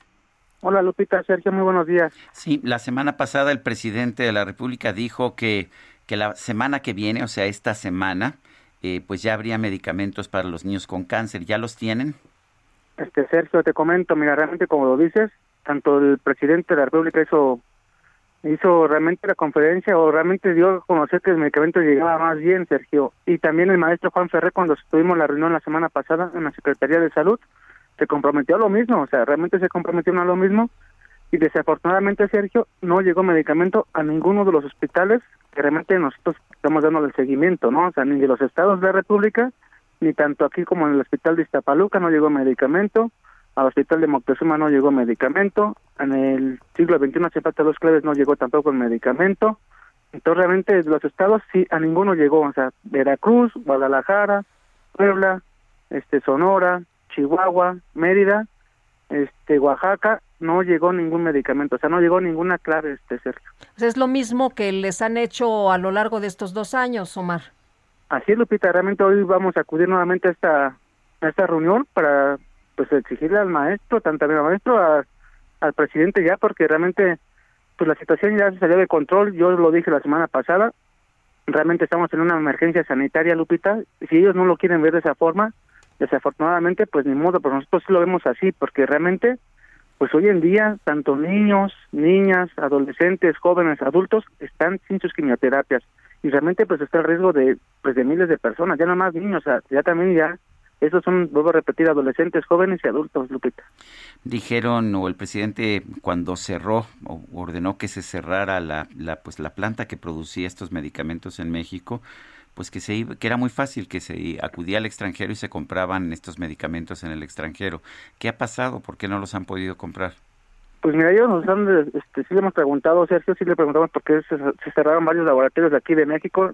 Realmente yo tenía conocimiento de cinco, no, no recuerdo bien los nombres uno de ellos es PISA, el otro no, no recuerdo, pero ellos pensaron que iba a ser muy fácil ir a comprar el medicamento a otros a otros países y ya vieron que pues no es tan sencillo, o sea, realmente no es tan sencillo. A mí me preguntan, oye, Marge, pero ¿por qué no exigen esto? Digo, pues es que realmente, pues nosotros como padres, pues sí les pedimos a ellos. A mí no me interesa si lo traen de Alemania, si lo traen aquí, si es de México. Realmente lo que hoy en día urge es que esté el medicamento ya, porque los niños se están viendo afectados, o sea, están viendo afectados porque pues ya estamos de un retraso de ya de mes y medio sin estos pequeños, sin el medicamento que se les debe de poner, Sergio, porque ahorita pues sí están recibiendo los niños quimioterapias, pero reciben lo que tienen en los hospitales, están adelantando las quimios que no les tocan a los niños y se están modificando todos los protocolos, ¿sabe? tanto de niños como de adultos. ¿Qué tan grave es esto, Mar? Pues grave, es una emergencia sanitaria, debo repetir, si ellos no lo quieren ver así. Pero ¿qué tan grave es que se alteren los tratamientos para los ah, niños? grave, de, no, pues grave, perdón, Lupita, tan grave es de que vuelvan a recaídas o pierda el niño la vida. Realmente así es, tan así de duro mejor lo puedo decir, que el niño pierda la vida, o sea, que tenga más menos probabilidad de vida este pequeño, este joven, este adulto. ¿Por qué? Porque pues están saltándose las quimios, Lupita. Te digo un, ejemplo así rápido. Sí. En Iztapaluca, ahorita hay niños que necesitan el metrotexato de alto riesgo, de alta dosis, perdón, metrotexato de alto dosis. Eso es canalizado a través de las venas, a través de los pequeños. Esos pequeños ya llevan un mes con una semana de retraso. O sea, ¿qué están haciendo? El niño le tocaba en la semana 15 de su protocolo, pues ahorita le están poniendo quimioterapias de la semana 22, 23, 24. O sea, realmente este este medicamento ya se les atrasó un mes con una semana, o sea, cinco semanas, y pues el niño probablemente pues pueda, pues pueda recaer, Lupita.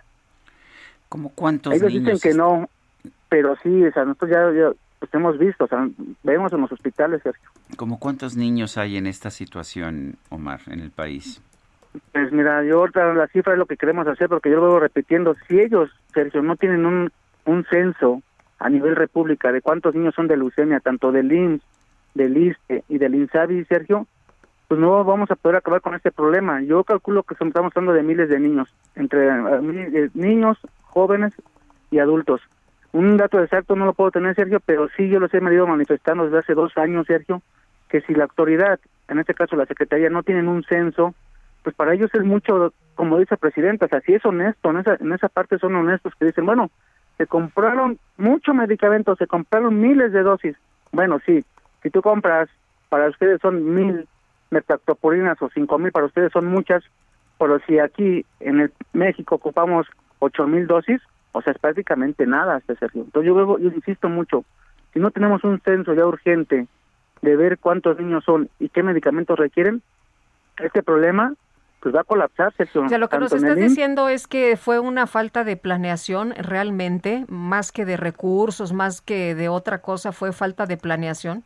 Exactamente, yo lo he venido manifestando la gente que está en la Secretaría y los conozco y realmente les estoy muy agradecidos, pero el trabajo no lo han hecho bien no saben trabajarlo.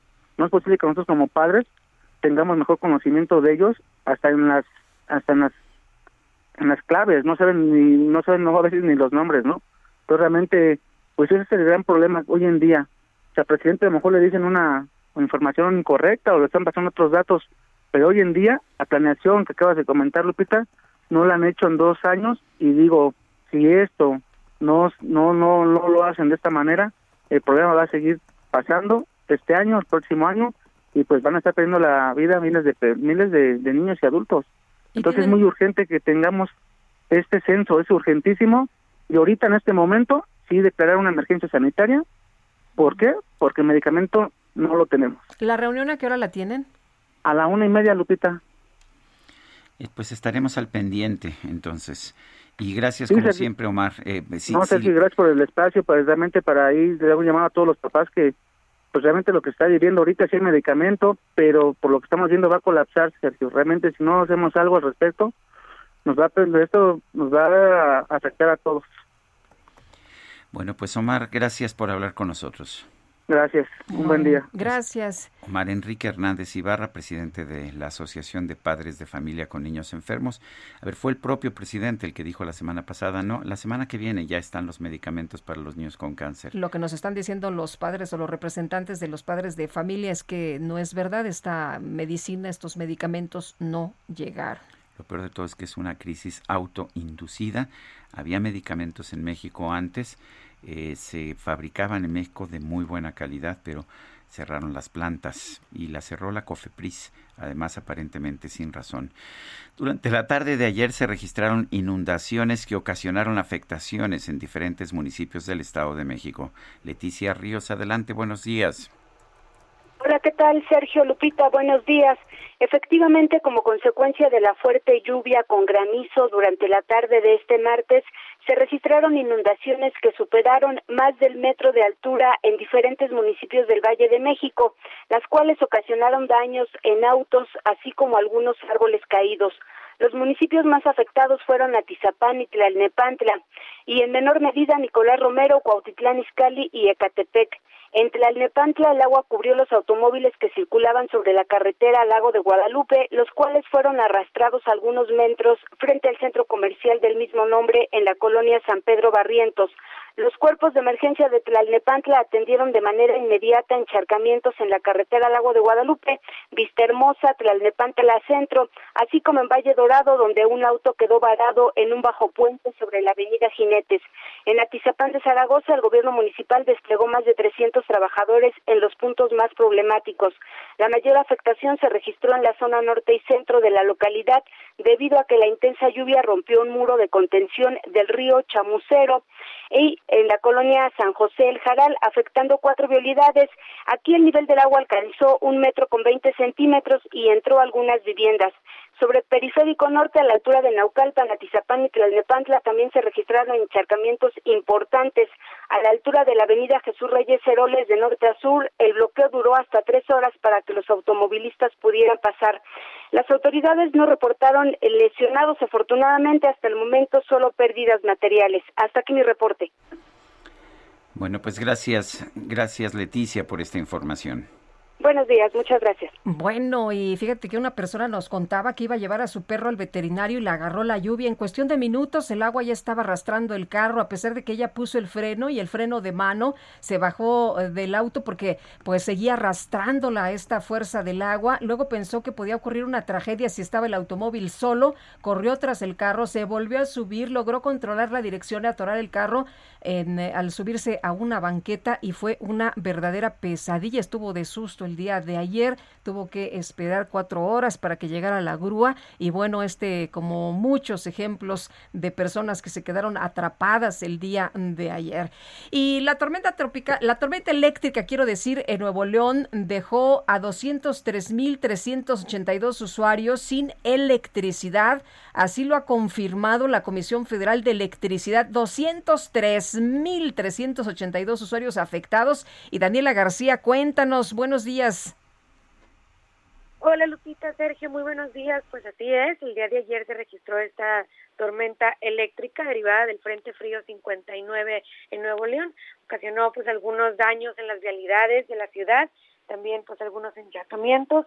Eh, no hubo desbordamientos de arroyos, pero sí se elevaron los niveles de los ríos y de los arroyos en la zona metropolitana de Monterrey. Y claro, pues una de las afectaciones más importantes fue eh, esos apagones no generalizados, pero sí en diferentes puntos de la zona metropolitana, que terminó afectando a 203.382 usuarios que se quedaron sin electricidad durante algunas horas el día de ayer.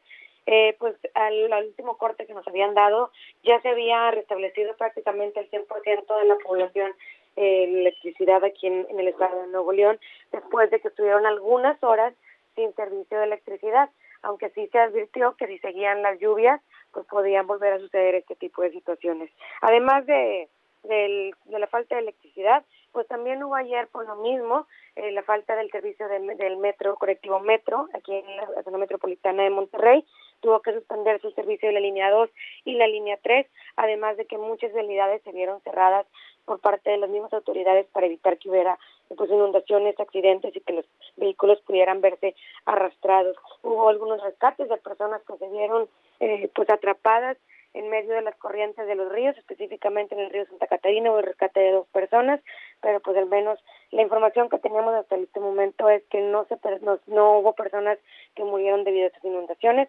solamente pues algunas afectaciones en las realidades, en algunas casas que se vieron inundadas y pues bueno, la gente que se quedó sin electricidad algunas zonas. Muy bien, Leticia, muchas gracias por la información. Buenos días. Muy buenos días. Son las 8 de la mañana con 24 minutos. Nuestro número para que nos mande mensajes de WhatsApp 55 20 10 96 47. Repito, 55 20 10 96 47. Guadalupe Juárez y Sergio Sarmiento estamos en el Heraldo. Regresamos en un momento más.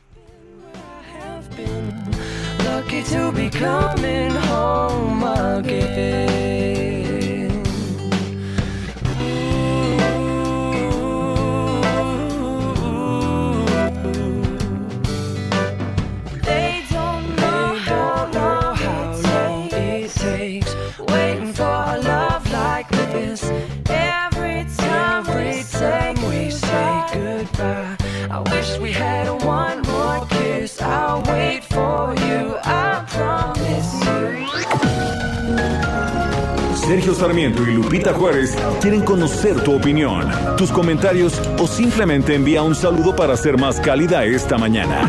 Envía tus mensajes al WhatsApp 5520 109647.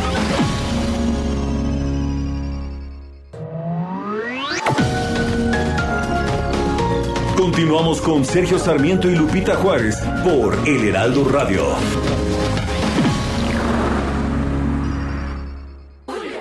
vas a ir a Egipto? Y a Marruecos y a Túnez. ¿A Túnez? Pues primero ve a Soriana, porque todo el atún, mayonesa y chiles enlatados los pongo al 3x2. Sí, al 3x2. En tienda o en línea, tú pides y Julio Regalado manda. Solo en Soriana. A julio 1. Aplican restricciones. Jaque Mate con Sergio Sarmiento.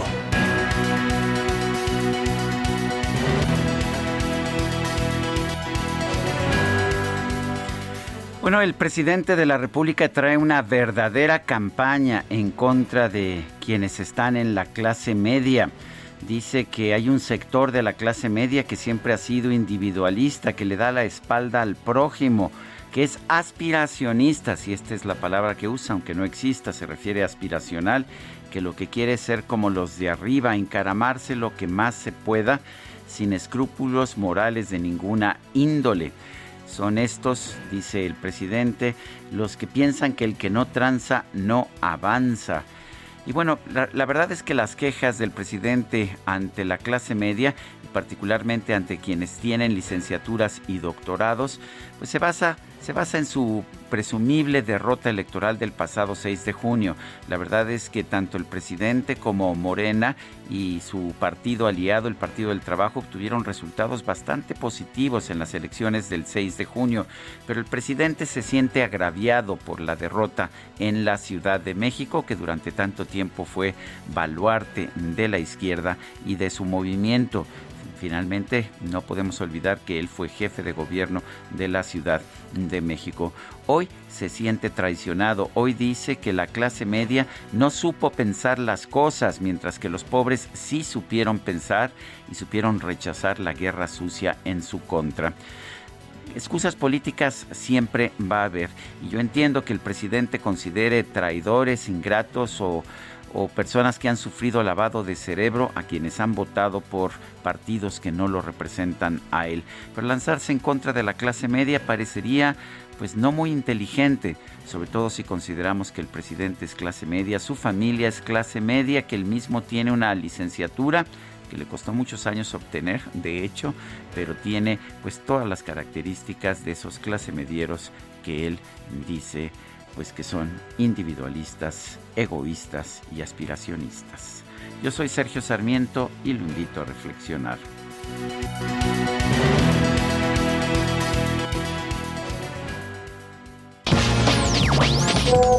Buenos días, licenciado Sergio, licenciada Lupita. A lo mejor es tema pasado, ¿verdad? No he escuchado que lo vuelvan a tocar ustedes con aquello de las aspiraciones aquellos que tienen aspiraciones, así como la gran mayoría de los mexicanos creo que tenemos aspiraciones de sobresalir, mejorar nuestra calidad de vida, pero al parecer a nuestro presidente no le, no le agrada mucho esa idea. Quiere que haya gente pobre, ¿verdad? Para seguir apoyándole. Tema político posiblemente, ¿verdad? Para tener ahí adeptos que voten por su partido, pero bueno, cada Anduvo circulando una nota, no sé si sea cierta, ustedes tendrán mejor información de que su hijo quiere comprar un equipo de fútbol. Si eso es cierto, debemos de preguntarnos de dónde salió el dinero o de dónde está obteniendo el dinero para querer comprar un equipo de fútbol, de qué vive su hijo, en qué trabaja, cómo tiene ingresos, nada más.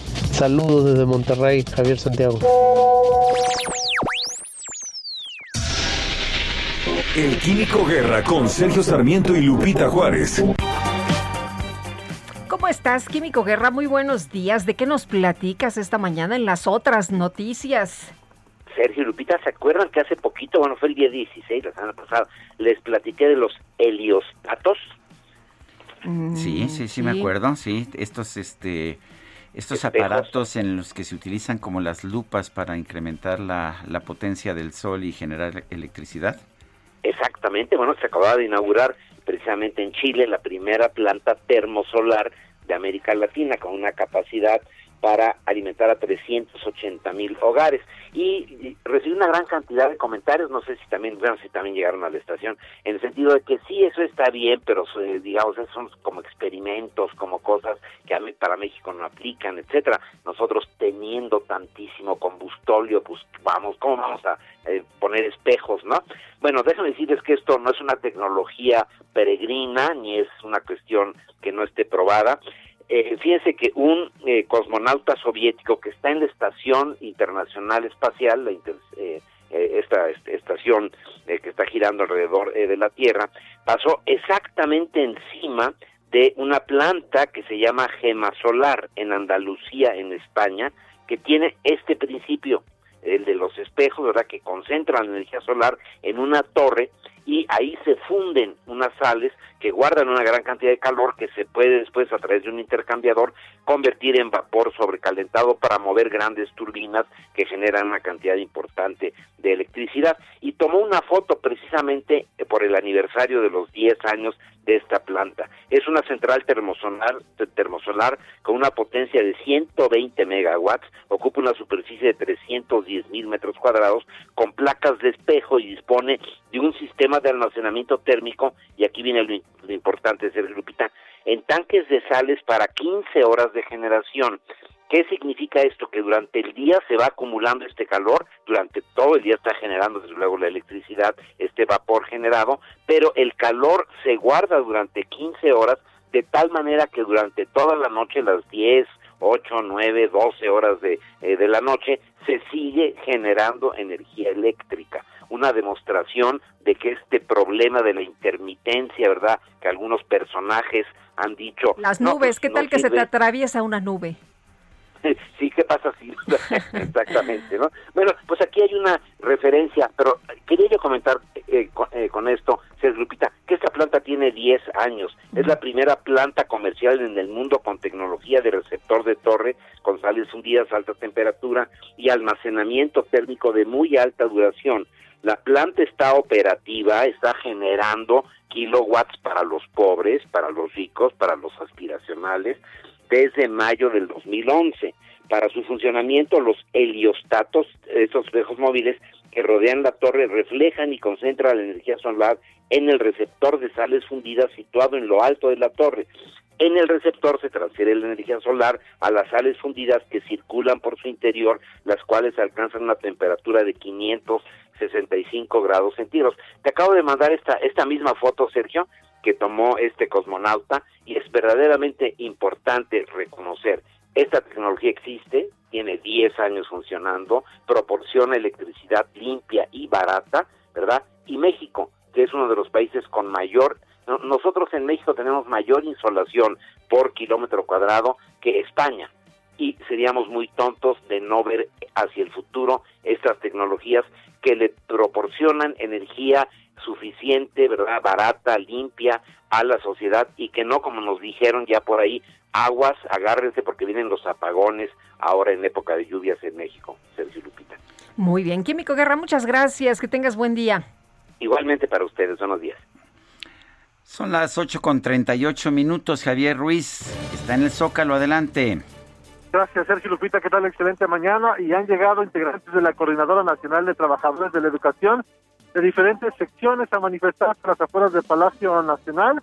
Ellos exigen una mesa de diálogo con el presidente Andrés Manuel López Obrador y también pues están exigiendo que les paguen en eh, salarios mínimos, no en unidades de medidas actualizadas, esto debido a que cada vez su salario pues se disminuye. Han colocado un camión de sonido a las afueras justamente de la puerta presidencial, donde pues también han colocado también ya unas casas de campaña y también algunos eh, templetes mencionar que también ha llegado otro grupo de ciudadanos, aproximadamente 300 de ellos, de diferentes organizaciones, quienes estaban manifestando a las afueras del Palacio de la Ciudad de México y posteriormente ya se trasladaron también hacia a las afueras del Palacio Nacional. Ellos están exigiendo pues vivienda y que se reconstruyan algunas de sus viviendas que fueron dañadas en el año 2017 tras el sismo el 19 de septiembre, así que hay que evitar este punto, principalmente el, primer cuadro de la capital debido a que tenemos cortes a la circulación sobre 20 de noviembre, llegando a la calle de Venustiano Carranza, la alternativa utilizar el eje central Lázaro Cárdenas. De momento, Sergio Lupita, el reporte que tenemos. Gracias, Javier. Estamos atentos, buenos días. Buenos días. Y Poli, una de las dos mujeres atropelladas por Diego N. el pasado 12 de junio en la alcaldía de Estacalco, está muy grave está en el hospital de Joco, reconoció la Secretaría de Salud Capitalina. No pueden dar más información de acuerdo a lo que decía la propia secretaria, pero Cintia Stettin, tú tienes más datos. Cuéntanos, buenos días, te saludamos de nuevo. Sergio, buenos días al auditorio. Sí, pues la secretaria de Salud, Olivia López, reconoció que el estado de salud de Fernanda Olivares, conocida como Poli, se reporta pues es grave de salud esto después de, ser atropellada por Diego N. en la alcaldía Iztacalco. En conferencia de prensa virtual, la funcionaria local señaló que la joven es atendida por los mejores especialistas en trauma severo del Hospital Joco. No obstante, dijo que se le ha informado a sus familiares que no había problema si quieren obtener una segunda opinión médica. Asimismo, refirió que el lunes pasado el director general de prestación de servicios médicos y urgencias, José Ángel Ábalos, y el director eh, del Hospital Joco, Víctor Juancua, conserva, eh, conversaron con la familia de Poli para indicarles que de ninguna manera había problema si querían tener otra opinión y que están abiertos a esa posibilidad. Sin embargo, le aseguraron a los familiares que está muy bien atendida, que se le ha dado una, eh, pues digamos, una atención pues, eficiente e inmediata conforme a lo que está establecido en sus protocolos. Así comentarte que por otra parte la jefa de gobierno Claudia Sheinbaum confió en que la Fiscalía General de Justicia eh, Capitalina no permitirá que se reclasifique el delito que le permitiría a Diego N. evadir la acusación de tentativa de feminicidio. Dijo que confía en la procuradora, en la fiscal de la Ciudad de México, Ernestina Godoy, quien dijo está muy atenta al tema y añadió pues que todos vimos los videos, todos vimos que en, en el video que fue una agresión directa, por lo tanto, pues espera que eh, la fiscalía no permita esta reclasificación del delito. Bueno, muchas gracias, Cintia. Muy buenos días. Buenos días también para ti. El gobernador de Tamaulipas, Francisco García Cabeza de Vaca, aseguró que los grupos criminales tendrán una fuerte respuesta por parte de las autoridades estatales. Carlos Juárez, adelante, buenos días. Hola, ¿qué tal? Muy buenos días, Sergio Lupita, qué gusto saludarlos esta mañana. Así es, el gobernador de Tamaulipas, Francisco García Cabeza de Vaca, aseguró que los grupos criminales tendrán una fuerte respuesta por parte de las autoridades estatales, lo anterior al participar como ponente en una conferencia ante alumnos de Maestría de Seguridad Nacional del Colegio de la Defensa Nacional. El secretario de Defensa Nacional, justamente, general Luis Crescencio Sandoval González, invitó al gobernador Francisco García Cabeza de Vaca en que él estuviera exponiendo este tema como lo viene siendo la política del Estado de Tamaulipas en materia de desarrollo y seguridad. Fue justamente aquí en la ciudad de Tampico, donde mediante su presentación virtual apegada a la normativa de la contingencia sanitaria, el mandatario aseguró que estarán actuando conforme a la ley para combatir a estos grupos criminales. Aseguró tal cual que tratamos de evitar enfrentamientos para todos aquellos grupos criminales que sean violentos y que perjudiquen a la ciudadanía. Van a tener una fuerte respuesta por parte del gobierno del estado de Tamaulipas. Así lo dijo, así lo dijo García Cabeza de Vaca, luego de darse a conocer que justamente la Fiscalía General de la República y la Fiscalía General de Justicia del Estado pues están coadyugando en la investigación de las carpetas que están abiertas por el multimicidio del pasado sábado 19 de junio acá en Reynosa, Tamaulipas. Hay que recalcar que bueno, las autoridades tienen una línea de investigación donde se cree que es el, la disputa del territorio del Puente Par que ha provocado que estas fracciones de la delincuencia organizada estén cometiendo este tipo de delitos en contra de la ciudadanía. Así el reporte Sergio Lupita. Carlos Juárez, muchas gracias. Muy buenos días, atendiendo con los detalles. Buenos días, me llama mucho la atención que se haya asesinado a 15 personas inocentes, trabajadores, albañiles, taxistas, eh, chavos que trabajaban de albañiles para pagarse su escuela de enfermería y que el presidente se esté peleando con la clase media pues como pues increíble, si este tema no no fuera importante o relevante atender. Bueno, ayer se registró una riña en el reclusorio de Villahermosa. Fíjese usted que esto dejó seis personas muertas y un número también importante de heridos. Pero vamos con Javier Armando de la Rosa Valdés que nos tiene todos los detalles. ¿Qué tal? Buenos días. Así es, muy buenos días, Sergio y Lupita. Como ustedes ya lo mencionan, el día de ayer pues se registró esta riña al interior del Centro de Readaptación Social del Estado de Tabasco. Y es que de acuerdo a los reportes de la Policía Estatal fueron seis personas muertas y nueve heridos. Y este incidente ocurrió en el patio del reclusorio minutos después de las cinco de la tarde cuando dos grupos de reos antagónicos con armas hechizas pues se atacaron mutuamente. Ahí fue cuando los, eh, los encargados del penal trataron de controlar la situación por su propia cuenta, pero no lo lograron y pidieron el apoyo de la Policía Estatal. Decenas de periodistas nos dimos a las afueras del reclusorio, donde pues era poca la información, sin embargo, como venían llegando las ambulancias y también las ambulancias forenses, pues se dio a conocer la triste noticia de que eran seis muertos y nueve heridos. Cabe señalar que los heridos fueron trasladados al Hospital Gustavo Rovirosa de la ciudad de Villahermosa y las seis personas muertas fueron llevadas al servicio médico forense para la necropsia de ley. Horas más tarde de esta riña eh, trascendió que cuatro de los seis muertos habrían sido mutilados de sus extremidades e incluso uno de ellos desafortunadamente fue decapitado y de hecho eh, lamentablemente muchas fotos se filtraron en las redes sociales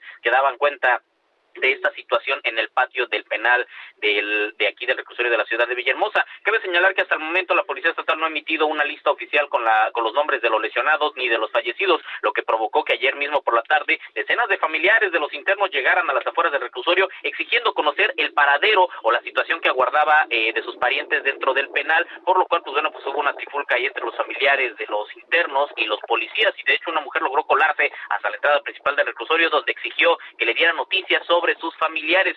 No obstante, pues bueno, pues esta lista todavía no es publicada y eh, los parientes de los internos eh, todavía pues siguen este, pugnando por conocer más datos sobre la situación que tienen ellos, es decir, están pidiendo eh, saber los nombres de los heridos y también los nombres de las personas fallecidas. Y pues la Policía Estatal lo que sí confirma es que fueron seis muertos, nueve heridos, esto por una riña dentro del propio penal. No fue un motín, sino fue una riña entre ellos y utilizaron armas hechizas, estas armas que, que ellos mismos crean en sus celdas. Este es el reporte. Ay, Javier, bueno, muchas gracias por el reporte. Muy buenos días. Estaremos al pendiente. Hasta luego, pues ellos solo se armaron ahí esos eh, pues eh, armas y esto ha causado seis personas muertas, nueve heridos y todavía no pues no le dan a los familiares el reporte de quienes están eh, fallecidos, quienes están heridos. Ya pasaron muchas horas, ¿no?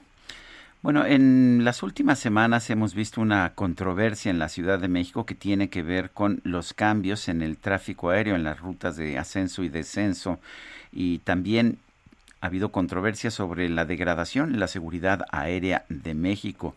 Esto es una degradación que hizo la Administración Federal de Aviación de los Estados Unidos. Vamos a conversar con María Larriba Sad, controlador de tráfico, controladora de tráfico aéreo, investigadora de accidentes de aviación. María Larriba Sad, buenos días, gracias por tomar esta llamada.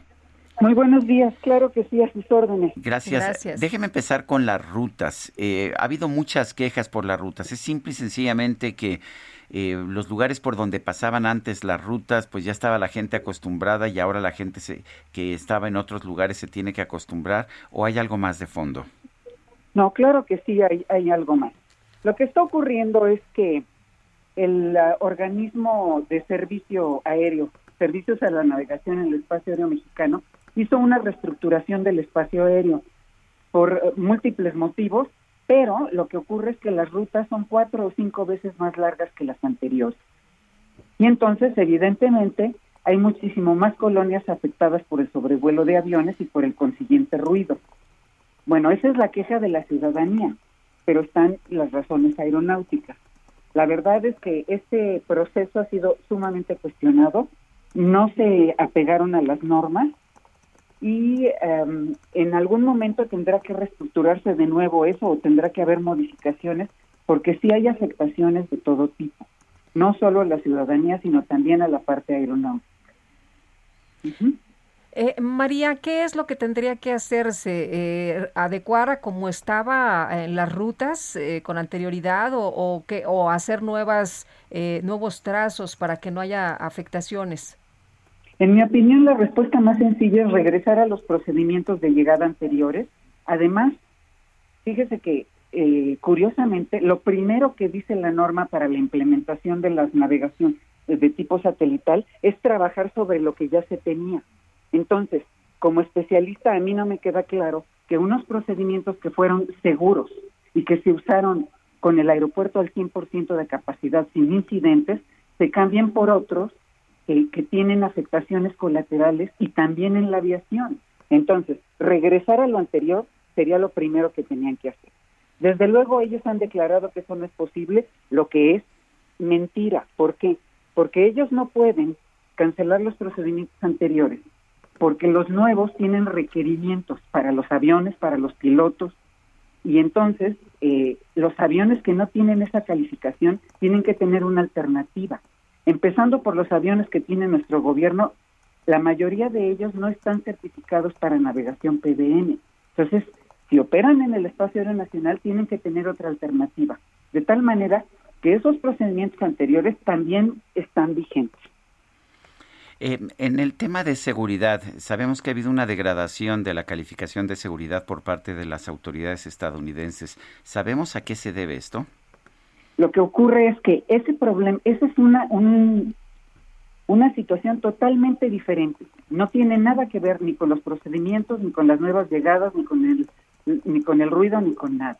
La FAA, en su derecho como país colindante al nuestro, inspecciona a la Autoridad Aeronáutica Mexicana, pero solo en tres de los anexos de los 19 que tiene OASI, de tal manera que a ellos, ¿qué les interesa? Bueno, les interesa que las aeronaves mexicanas que operen en su espacio aéreo estén certificadas, que tengan los documentos y los equipos necesarios para navegar en el espacio aéreo americano sin deterioro de la seguridad. Inspeccionan que el personal aeronáutico, pilotos, controladores, mecánicos, tengan sus licencias en regla y sus certificados médicos vigentes. Y lo que ocurre es que ellos vienen y inspeccionan esa parte y se encuentran con que no se ha hecho y desde luego la pandemia agravó esa situación de que la autoridad aeronáutica está muy limitada porque no tiene ni personal ni dinero. Y de esa manera pues es muy difícil este efectuar las labores de autoridad porque no no no tienes los recursos para inspeccionar. Entonces, ellos nos degradan en relación a lo que a ellos les interesa. Pero esos tres anexos no tienen absolutamente nada que ver con la reclasificación del espacio aéreo, con el poner procedimientos diferentes o cambiar las llegadas. Son dos temas separados totalmente. Eh, María, ¿hay peligro para los usuarios con este rediseño de las rutas o solamente es más el tiempo y el ruido?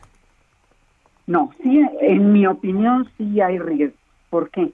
Porque lo primero que nos dicen las recomendaciones internacionales es que tengamos precauciones especiales con volar cerca de la orografía. La orografía genera turbulencia, genera posibilidades de desviaciones, genera condiciones meteorológicas adversas durante la mayor parte del año. Y estas llegadas están demasiado cerca de las obstrucciones y eso obviamente tiene consecuencias para la seguridad. Obviamente, pues con tres meses todavía no, no se puede medir eso, pero sí podemos regresar a evidenciar que no se cumplieron con las normas y que hay otras normas preferentes. Si hay una norma que nos decía que lo anterior se podía certificar satelitalmente, no, no tiene razón aeronáutica esto que hicieron, de verdad. Bueno, pues entonces no tiene razón aeronáutica. Con eso nos quedamos, María, y gracias por tomar nuestra llamada. Para servirles, que tengan buen día. Muchas gracias. Ha generado muchísima controversia. Eh, y bueno, pues mi primera reacción fue pensar simple y sencillamente que eh, pues que, que, la gente no estaba habituada, siempre hemos tenido vuelos que descienden por una ruta, pero pues todo parece indicar que no, que la situación es bastante más complicada. Y bueno, pues hay que, hay que seguir sobre, sobre este tema. En el comunicado de, prensa de ayer del INEGI y el Instituto Federal de Telecomunicaciones se señaló también que el 91.8% de los usuarios de teléfono celular cuenta con un smartphone, con un equipo inteligente. El 78.3% de la población urbana es usuaria de Internet, pero incluso en las zonas rurales el 50.4% es usuaria de Internet. Y bueno, pues es interesante de hecho que haya tanta gente que está utilizando Internet y que está utilizando teléfonos inteligentes. Nuestro número para mensajes inteligentes, por supuesto, de WhatsApp es el 55 20 10 96 47. Repito, 55 20 10 96 47. Guadalupe Juárez y Sergio Sarmiento estamos en el Heraldo Radio. Regresamos. Claro que sí. May you rest, may you catch your breath. Or may the best of your todays be the worst of your tomorrows. Whoa. Or may the road less paved be the road that you follow. Whoa. Well, here's to the hearts that you're gonna break. Here's to the lives that you're gonna change.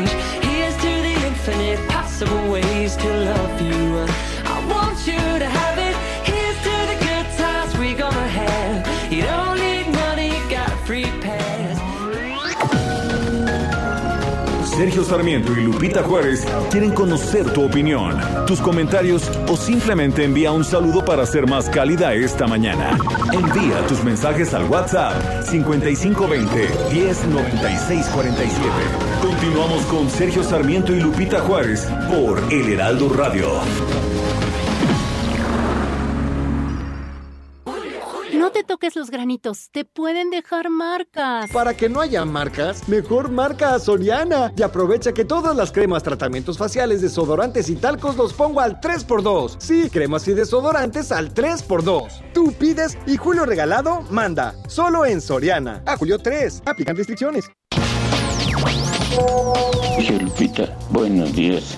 Soy una persona de 74 años y me acuerdo perfectamente bien cómo fueron sucediendo las cosas en Venezuela. Lo que está haciendo el presidente Obrador lleva los mismos pasos que Chávez y que Maduro, destrozar al país. Un saludo a todos.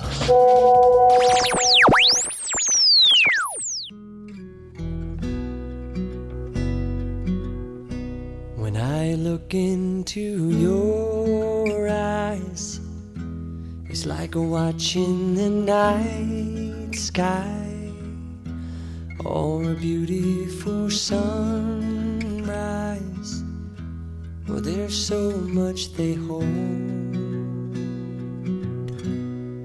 And just like them old stars, I see that you've come so far to be right where you are. How old is your soul? Well, I won't give up on us, even if the skies get rough. I'm giving you all my love. I'm still looking up. And when you're needing your space. Seguimos escuchando música de Jason Mraz, hoy cumple años. Esta se llama I Won't Give Up, no me rendiré. Nosotros tampoco. Muy bien, que conste. Que conste, que conste. Oye, qué bonita música y la verdad es que les ha gustado mucho a nuestros amigos del auditorio, le están disfrutando con nosotros A mí esta lo que me interesa es saber si a ti te gustó. A mí me encanta, me encanta, mi querido Sergio. Oye, nos dice Juan Carlos Ansúrez, hola, buenos días Sergio Lupita, que les vaya bien, todavía no acaban con la primera dosis de los 40 y ya está la convocatoria para los de 30, qué poca. Atentamente Juan Carlos Ansúrez. Dice otra persona, ¿ya vieron hacia el oriente de la Ciudad de México? Los volcanes amanecieron luciendo toda su majestuosidad, Alberto Ortega, ¿no? Pues no hemos podido ver. ¿Tú sí ya No, viste? eh, No, fíjate que no, pero nos han estado mandando fotografías, muchas gracias, y disfrutando este amanecer. Yo creo que se ha limpiado mucho el cielo y tempranito, como no llueve, pues tenemos unos amaneceres espectaculares.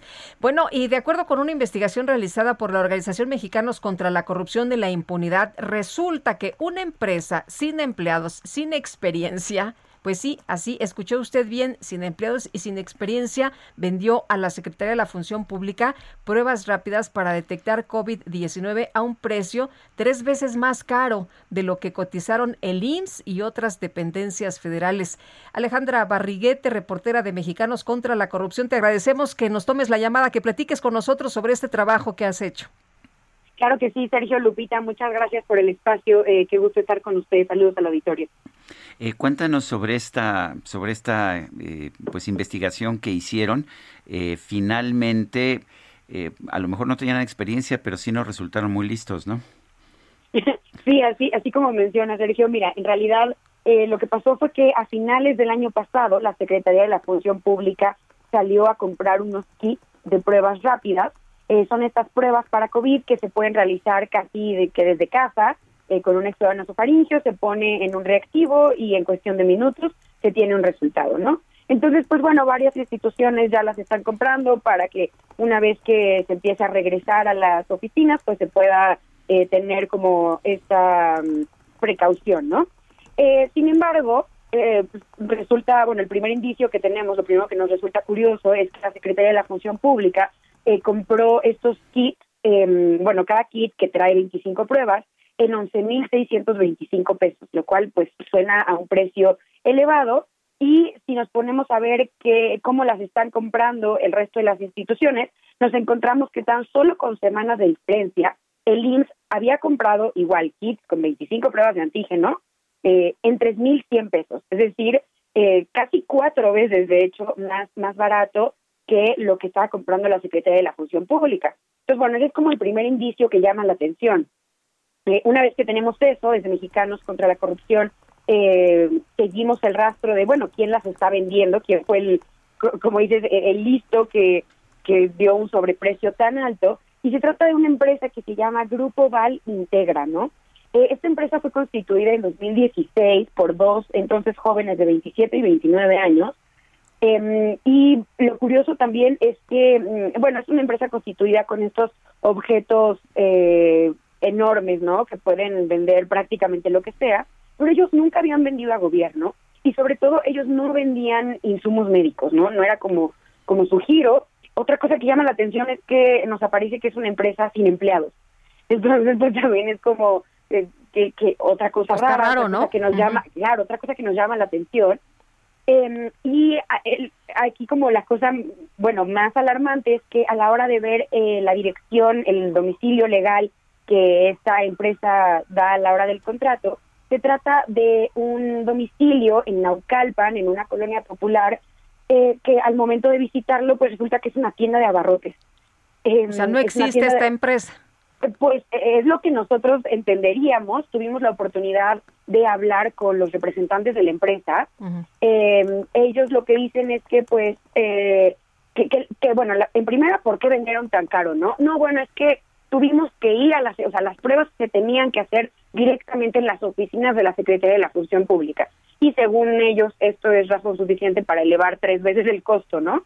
Eh, como si las oficinas estuvieran en otro país y pues no, la verdad es que tampoco es algo que debería de elevar el costo.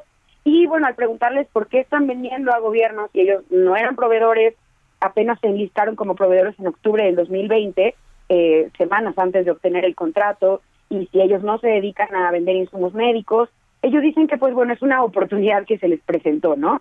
Entonces, pues eh, una cosa más ahí como extraña que no, no estamos entendiendo muy bien, pero lo que nos llama más la atención es que Sergio Lupita, ustedes eh, bien sabrán que si bien todas las instituciones públicas tienen un reglamento de cómo deben de ejercer sus compras, de qué lineamientos deben de seguir para que éstas se den de la manera pues óptima, la Secretaría de la Función Pública es específicamente la institución encargada de ver que se dé cabal cumplimiento a este tipo de cosas, ¿no? Incluso es la institución encargada de inhabilitar, de multar, de sancionar funcionarios o empresas cuando ocurren eh, pues compras eh, que no están apegadas al marco legal.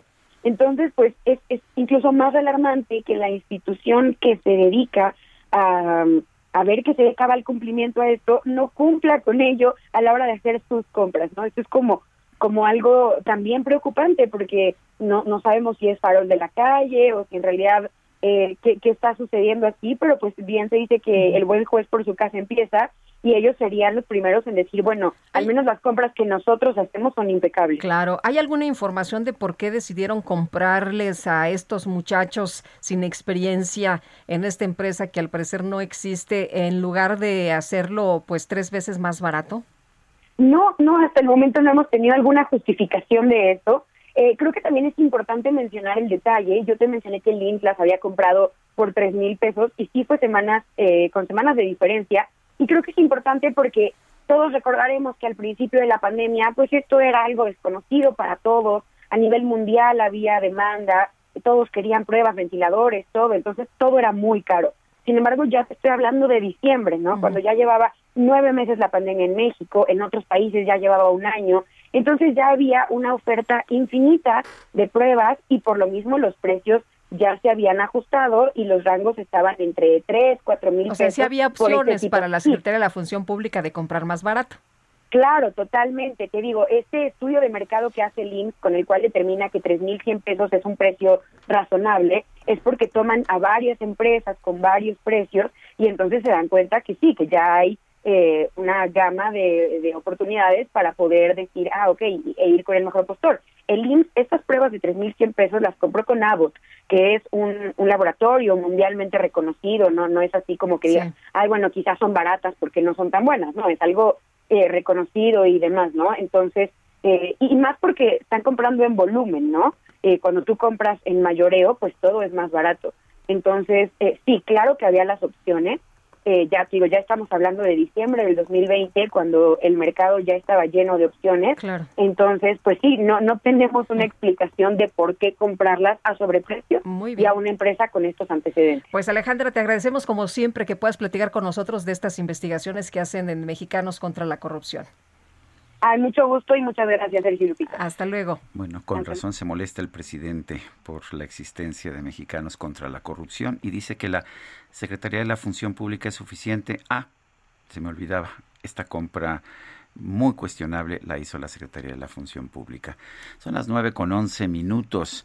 Vamos a, a conversar con Agustín Basabe, él es analista político. Y Agustín, ¿cómo estás? Buenos días, ¿qué nos tienes esta mañana? Buen día, Sergio. Buen día, Lupita. Hola. Eh, pues eh, el tema de el costo de la famosa consulta popular para eh, ver si se investiga y se enjuicia en su caso a los expresidentes de México. Em, se reveló hace tiempo lo que costaría, eh, los problemas del INE para financiar esa consulta, etcétera, y, y, y volvió a traer este este asunto la atención de la opinión pública hacia un absurdo, porque no se le puede llamar de otra manera. Eh, ¿Por qué se va a consultar a la gente? ¿Por qué se le va a preguntar a la sociedad si se debe aplicar la ley? Eh, porque a final de cuentas eso es lo que se está haciendo. Eh, no se está haciendo una consulta de algo que no esté legislado, que no esté permitido. Existen las leyes, las normas para investigar y en su caso llevar a la justicia a cualquier ex funcionario, ex presidente de la República que haya incurrido en actos ilícitos. Eh, ¿Por qué estamos haciendo eso? ¿Por qué el presidente de la República pidió, le pidió a la Suprema Corte que se hiciera esta esta consulta y por qué en un acto, la verdad, penoso, el presidente de la Suprema Corte aceptó, avaló esa, esa consulta eh, aberrante. Eh, pues por la sencilla razón de que el presidente López Obrador prometió en su campaña, hizo el compromiso de que no iba a investigar a los expresidentes. Y entonces ahora se quiere lavar las manos, pero caray, nunca una lavada de manos había sido tan costosa.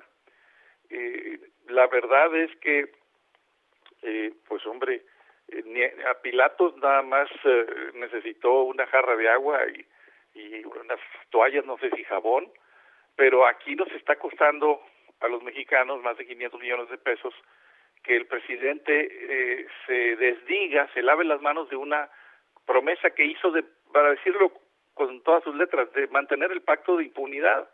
En México durante muchos años se ha mantenido un pacto de impunidad en donde el presidente entrante le cuida las espaldas al presidente saliente.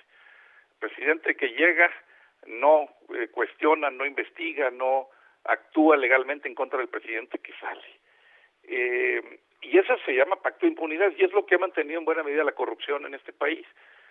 Que el presidente que más eh, eh, declara, que más habla del combatir la corrupción, haya querido, haya prometido, se haya eh, comprometido con los expresidentes a no perseguirlos, particularmente con uno, digámoslo, además sin ambajes, ¿no? Con, con Enrique Peña Nieto es algo pues que escapa a la Con el licenciado Peña Nieto, discúlpame. Ah, perdón, perdón, sí, no, hay que... Hay, que, hay niveles, ¿eh? O el presidente Peña Nieto, así uh -huh. se refiere a él muchas sí. veces. Eh, no Calderón, no Fox, no, es el presidente Peña Nieto. Bueno, eh, yo lo que digo simplemente es, existe, uno, eh, el imperativo ético de investigar presuntos casos de corrupción de los expresidentes. Los casos más notorios son los que se hicieron, se cometieron en el sexenio pasado del presidente Peña Nieto. Dos, además de que existe ese imperativo ético, existen los instrumentos legales. Tres, además del imperativo ético y los instrumentos legales, existen evidencias que son públicas y notorias. Y cuatro, además de todo eso, existe también el reclamo popular, la gente está enojada. Esa consulta, todos sabemos lo que va a arrojar. El mismo presidente de la República sabe perfectamente que si se hace bien la consulta, la gente va a decir que sí, va a ganar el sí. Pero sí, va a ganar el sí, pero ¿a qué? Porque la pregunta no te está diciendo específicamente si tú quieres que se juzgue a los expresidentes. La pregunta está muy rara, como platicamos hace unos momentos con José Waldenberg. Es correcto, es una pregunta que quedó, pero es que es que tuvieron que hacer pirueta los ministros de la Corte para justificar semejante aberración. O sea, por eso quedó así la pregunta. Porque si se pregunta como quería el presidente López Obrador, pues era una cosa verdaderamente pues eh, inconstitucional, te diría, ¿no? O sea, es como decirle a la gente, ¿quieres que se aplique la ley, sí o no? Pues, perdón, pues... pero la justicia no se somete a consulta. Entonces, de cualquier manera, Lupita, imagínate que se haga una campaña que se diga con a ver, si el sí es esto y el no es y se le explica a la gente. Yo te aseguro, y lo sabe muy bien el presidente, que va a ganar el sí. Sí, investiguenlos. Porque claro, en buena medida de ahí viene el enojo de la sociedad. Eh, por cierto, el cual llevó a la presidencia a López Obrador. Y entonces va, existe todo eso, existen esas cuatro eh, requisitos, pues entonces ¿para qué consultas? Y si en lugar de gastar 500 millones de pesos en esa consulta absurda, eh, el presidente lo consulta con su almohada, pues nos saldría más barato. 500 millones, 500 millones menos. Muy bien, Agustín, pues mucho más barato. Es, es, hay formas más baratas de lavarse las manos. Gracias, Agustín. Esa es la editorial. Muy bien. Fuerte abrazo, mi querido Agustín. Otro para ti, Sergio. Abrazo, Lupita. Y Gracias. Igualmente, saludos. Y bueno, nos enlazamos hasta Now Media en Houston para escuchar el comentario sobre negocios de Edmundo Treviño. Adelante. Muy buenos días, Sergio Lupita Auditorio. Soy Edmundo Treviño de US Marketer y los saludo nuevamente desde la ciudad espacial, desde Houston, Texas. Y el día de hoy les quiero platicar de un evento muy desagradable que me platicó una amiga que tiene su negocio acá en Texas. Resulta que hizo una gran venta, le pagaron con tarjeta de crédito y lamentablemente fue víctima de un fraude. Eh, finalmente ella le quitaron su dinero de su cuenta, de, de su chequera, porque el cliente reportó que no reconocía este cargo. Entonces, ¿qué ocurre? Que en Estados Unidos la tarjeta de crédito pues ya es el principal método de pago cuando eh, adquirimos eh, bienes o servicios. Y el detalle está que lamentablemente también es el país que tiene más fraudes eh, bajo la modalidad de, de los pagos o cobros con tarjeta de crédito. Existen obviamente prácticas o actividades que si las realizáramos eh, de forma correcta, pues van a disminuir las posibilidades que nos defrauden eh, o, nos, eh, o seamos víctimas de, un fraude con el pago de una tarjeta de crédito al, al vender un producto o un servicio. Entonces, ¿qué es lo que ocurre? En Estados Unidos, a diferencia de México, acá los bancos primero confían en el tarjetaviente. Es decir, si yo adquiero eh, o utilizo mi tarjeta para comprar algunos productos, pues el banco, si yo le reporto que no reconozco ciertos movimientos, primero va a confiar en mí y me va a otorgar un crédito por esos cargos mientras realiza la investigación. Y la investigación se va ahora hacia el negocio que recibió ese pago y él es el que tiene que demostrar que el movimiento es válido, que la compraventa existió o la transacción eh, pues fue correcta y entonces ya se le solicita nuevamente al cliente pues que pague por esos cargos. Pero de entrada, la tarjeta de crédito o el banco emisor va a confiar en el tarjetaviente. Lamentablemente esto es muy diferente a México, ¿no? ¿Cuántas historias de terror no hemos escuchado con clonaciones de tarjetas, etcétera? Pero el que acaba pagando los platos rotos, pues es el tarjetaviente. En Estados Unidos es diferente.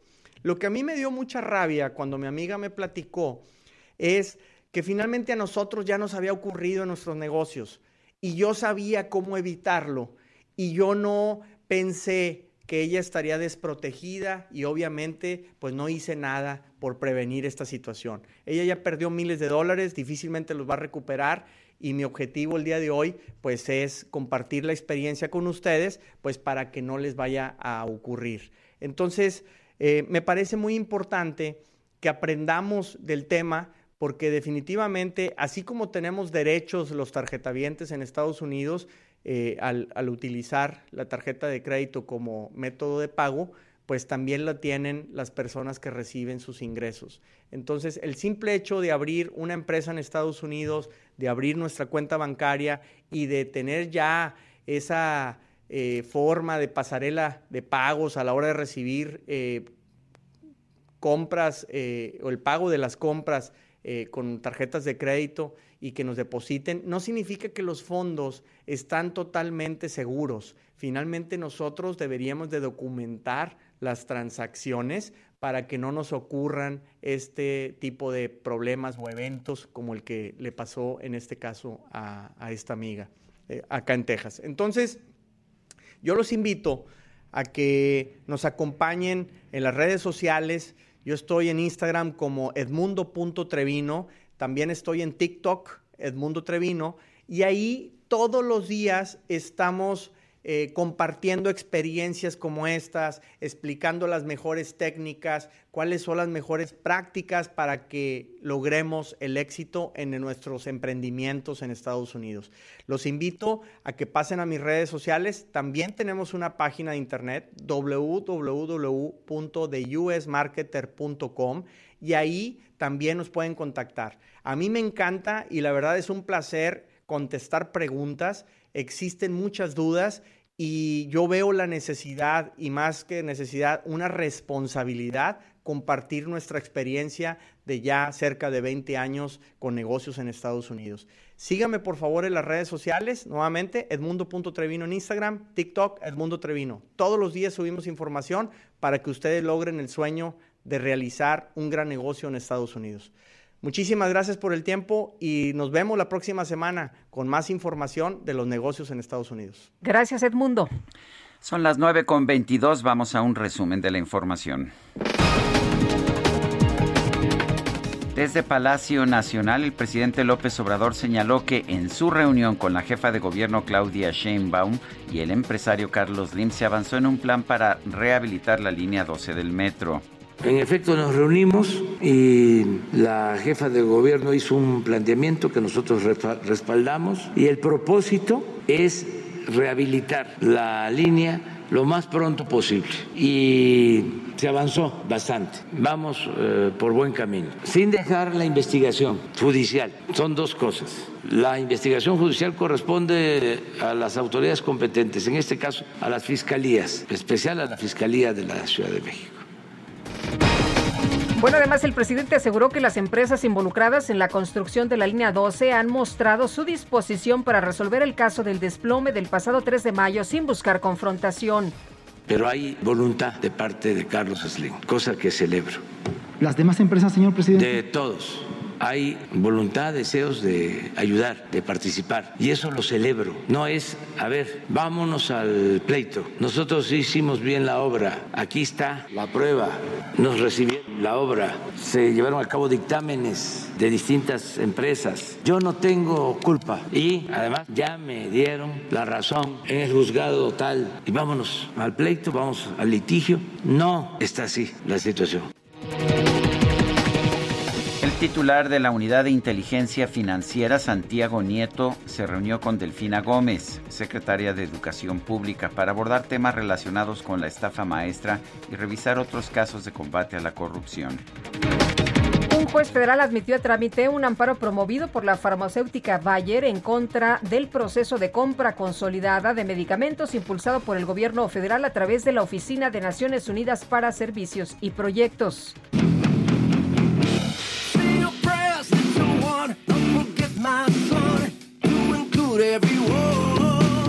La banda de rock Metallica anunció que para celebrar el trigésimo aniversario de su disco Black Album hará una reedición de todas las canciones con participación de más de 50 artistas internacionales. Este martes el cantante colombiano Juanes lanzó su versión de la canción Enter Sandman. Otros artistas que ya están confirmados son Miley Cyrus, Elton John, J Balvin, Mon Laferte Yo-Yo Ma.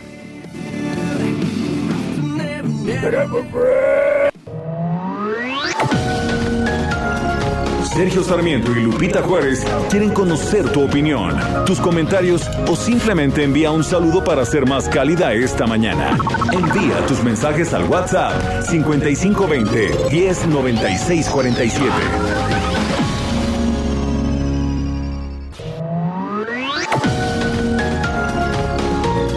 Continuamos con Sergio Sarmiento y Lupita Juárez por El Heraldo Radio. Lo mejor de México está en Soriana. Aprovecha que la manzana Red Delicious está a solo 29.80 el kilo. Limón con semilla a solo 19.80 el kilo. Y pepino verde a solo 9.80 el kilo. Martes y miércoles del campo de Soriana. A junio 23. Aplican restricciones. May you have auspiciousness and causes of success. May you have the confidence to always do your best. May it take no effort in your being generous. Sharing what you can, nothing more, nothing less. May you know the meaning of the word happiness. May you always lead from the beating in your chest. May you be treated like an esteemed guest. May you get to rest. May you catch your breath. Or may the best of your todays be the worst of your tomorrows. Or may the road less paved be the road that you follow. Whoa. Well, here's to the hearts that you're gonna break. Here's to the lives that you're gonna change. Here's to the infinite Have it all, hay que tenerlo todo, Lupita, se vive poquito, hay que gozar Hay que la vida. aprovechar, hay que Claro aprovechar. que sí. Oye, este muchacho me ha puesto de buenas toda la Jason mañana. Mraz, a mí me pone muy de buenas. música. Cuando lo busques, acuate, es M-R-A-Z, Ajá, se pronuncia así. Mraz, Jason Mraz, y es realmente de los jóvenes, bueno, está cumpliendo que 44, si no mal recuerdo. Está chavo. Eh, pues sí, está cumpliendo 44, nació el 23 de junio de 1977, me parece que tiene eh, un gran talento y me, me- me recuerda mucho también el tipo de música así pop, light pop folk como la que interpreta un Ed Sheeran también allá en la Gran Bretaña, solo que él es estadounidense. Oye, con esta canción quiero enviarle un saludo muy, muy cariñoso a don Epifanio García. Está, pues fíjate que es uno de nuestros radioescuchas hace mucho tiempo, Sergio. Él tiene 106, 106 años. ¿Escuchaste bien? Pues es un joven aspiración, aspiracionista Sí. seguramente. Oye, y también te salud, te manda a saludar, eso sí, Silvana García. Silvana García que dice que te admira mucho. Pues qué bien. Realmente creo, Lupita, que tenemos una pareja extraordinaria aquí. eh, gracias a El Heraldo Radio que nos ha permitido hacer radio informativo pero divertido. Ya por dos años, ¿eh? Ya por dos años. Ya- vamos a cumplir dos sí, años, vamos a ¿verdad? cumplir dos Hoy años. vamos a tener pastel. De todo, mo- hasta mole. Hasta mole. Hasta mole. Hijo. Ya dijeron que tacos de guisado. No, hombre. Bueno. Ay, ay, ay. Oye, Todo con moderación. Sí, Ah, sí, sí, eso claro. sí, eso sí. Bueno, eh, vamos Tenemos con los mensajes más, rapidito. más mensajes. ¿Nos dan chance? Dice, dice otra persona, asiduo, silente y aspiracionista radioescucha de ustedes. Los saludo y los abrazo con respeto y admiración. ¿Podrían retomar el avance porcentual de la presa Cutzamala ahora que han iniciado formalmente las lluvias con fuertes preci- pre- precipitaciones? Gracias, favor de omitir mi nombre.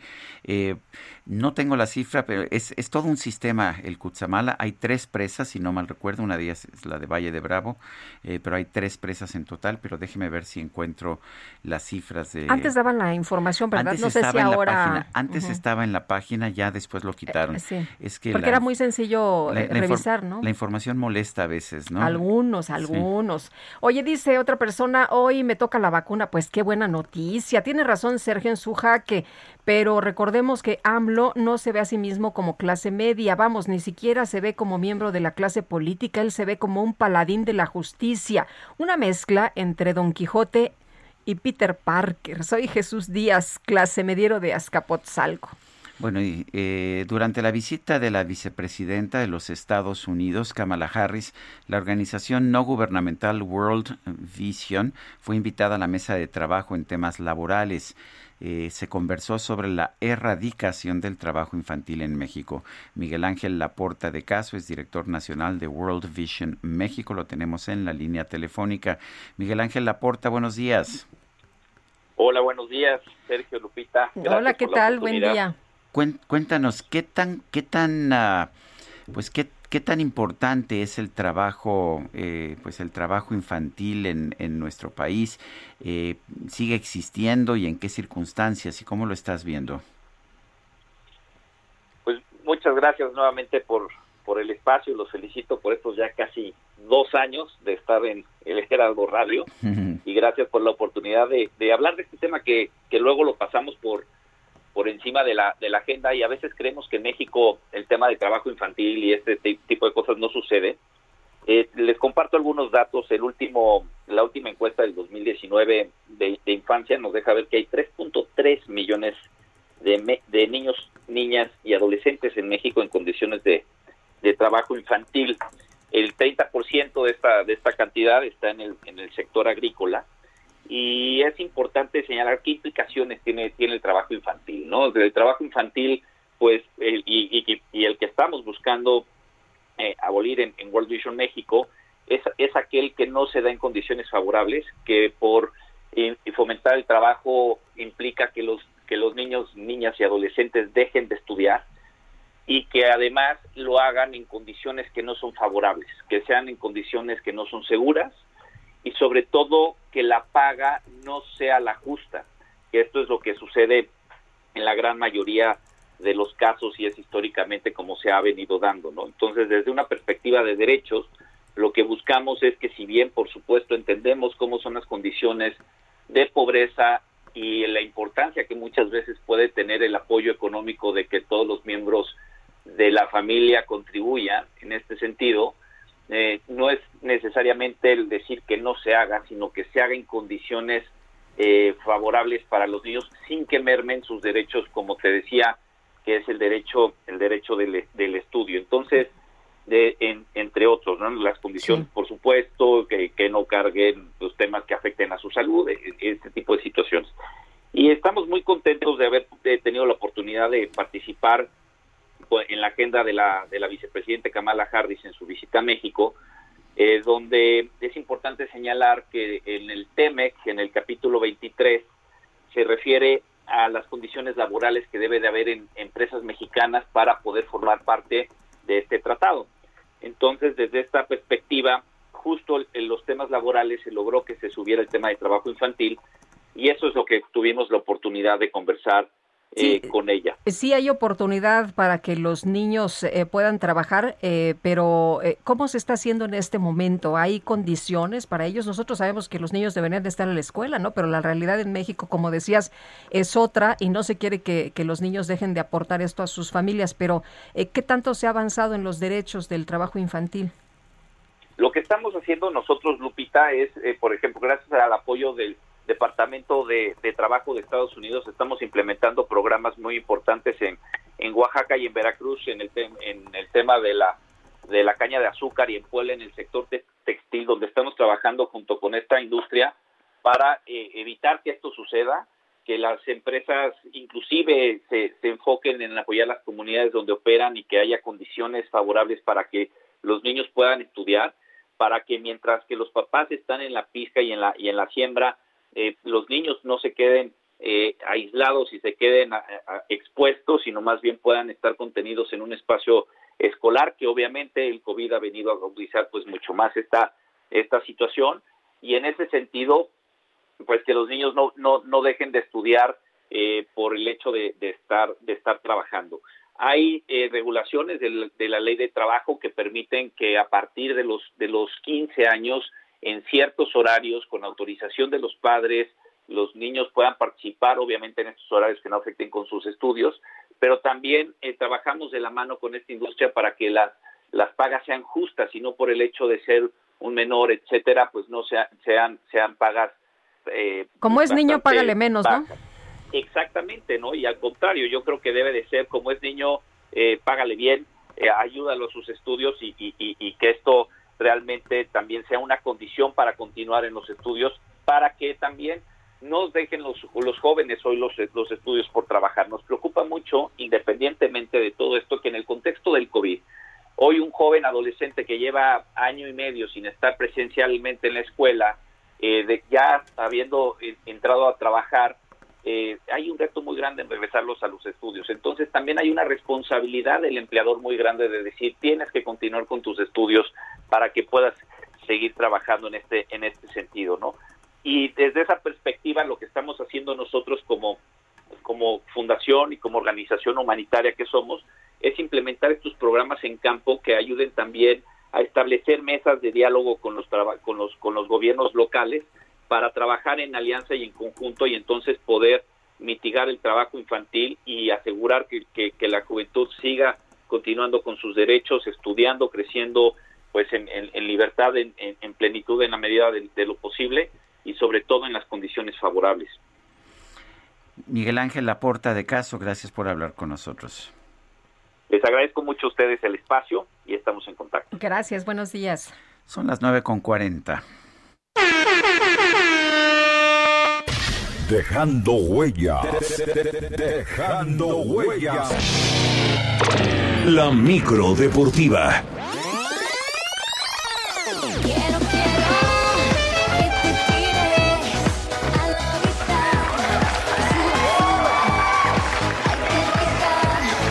Oye, qué buena música trae la micro deportiva. Julio Romero, ¿cómo te va? Buenos días. ¿Cómo estás, Sergio Lupita, amigos del auditorio? Qué placer saludarles esta mañana. Vámonos rapidísimo con la información. Inglaterra y Croacia lograron su boleto a la segunda ronda en la Eurocopa de Fútbol. Luego de ganar sus respectivos duelos, Croacia se impuso 3 por 1 a Escocia, mientras que Inglaterra 1 por 0 sobre la República Checa para el día de hoy. Cuatro juegos que llaman poderosamente la atención. A las 11 de la mañana Suecia estará enfrentando a Polonia y España se juega la calificación ante el conjunto de Eslovaquia. Y para las dos, Portugal estará enfrentando a Francia y Alemania contra Hungría. Buenos, buenos juegos para el día de hoy allá en la Euro. Mientras tanto, el recién naturalizado mexicano Rogelio Funes Mori se incorporó ya a los trabajos de la selección de cara a los próximos amistosos y la Copa de Oro de la CONCACAF.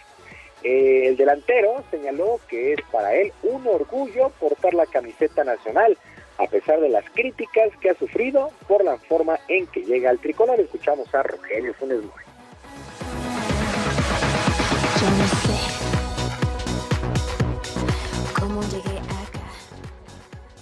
Y la verdad que para mí eh, muy orgulloso, muy contento. eh, es una, eh, un orgullo para mí poder representar a este país, eh, ser un mexicano más y eh, con mucho cariño que le tengo a la gente acá, el momento que he llegado, eh, estamos muy contentos acá en este país por hace mucho tiempo y, y estoy muy, muy feliz.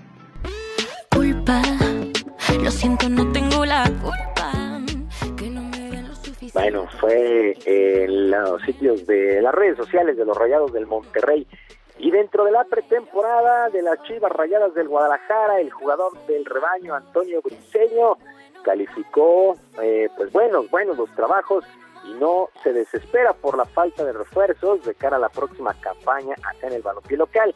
El llamado Pollo señaló que el equipo se ve bien de cara a la próxima campaña y su directiva, pues si cierra alguna contratación estaría bien, pero si hay un refuerzo tendrá que ser en el medio campo, ya que la parte baja está completa defendiendo a su defensa. El Pollo Briseño, Antonio Briseño, las Chivas, las Chivas siguen con sus trabajos de pretemporada. Y la Federación Internacional de Golf presentó las listas definitivas de los jugadores que estarán representando a sus países en los próximos Juegos Olímpicos de Tokio y Abraham Anser y Carlos Ortiz estarán por nuestro país. De acuerdo al ranking, An Anser, Abraham Anser está en la posición 10 para los Olímpicos y Ortiz en el sitio 22. Serán un total de 60 jugadores en varonil y 60 en femenil los que estén en la justa veraniega. Así es que sí, sí hay posibilidades de medalla con Abraham Anser y Carlos Ortiz. Ojalá, ojalá puedan tener una buena actuación estos dos golfistas que ya pertenecen a la gira de la PGA. La que sí no estará será la clavadista Paola Espinosa, quien culpó a la directora general de la CONADE, Ana Guevara, de su ausencia en los saltos sincronizados 3 metros femenil. La deportista acudió en su momento al Comité Olímpico Mexicano para conocer su situación. Escuchamos a Paola Espinosa. Que si me fui con Maluma, no. Que si Neymar o que Ozuna, no. Yo duermo sola en mi cama y no me preocupa. Em, ellos, eso fue lo que, lo que me dijeron ellos. Y en este proceso, em, hablando con, con, Luz María Chávez, que es colaboradora de, de la CONADE, también de, de, de, la directora de CONADE, hablando conmigo me dijo, ¿sabes qué? Es que eh, ahí cometiste un error al ir al Comité Olímpico, eso no le gustó para nada a la directora de CONADE, entonces, este, pues, pues es un error tuyo. Eh, yo no le había tomado tanta importancia porque lo único que hice fue eh, ir a donde ellos me dijeron que, que, eran los que no me querían dar esa plaza olímpica. Cuando tú venías, yo ya Hay que recordar que en el control técnico que realizó la Federación Mexicana de Natación, al lado de Melian Hernández, terminaron en el tercer lugar de tres parejas que tomaron parte.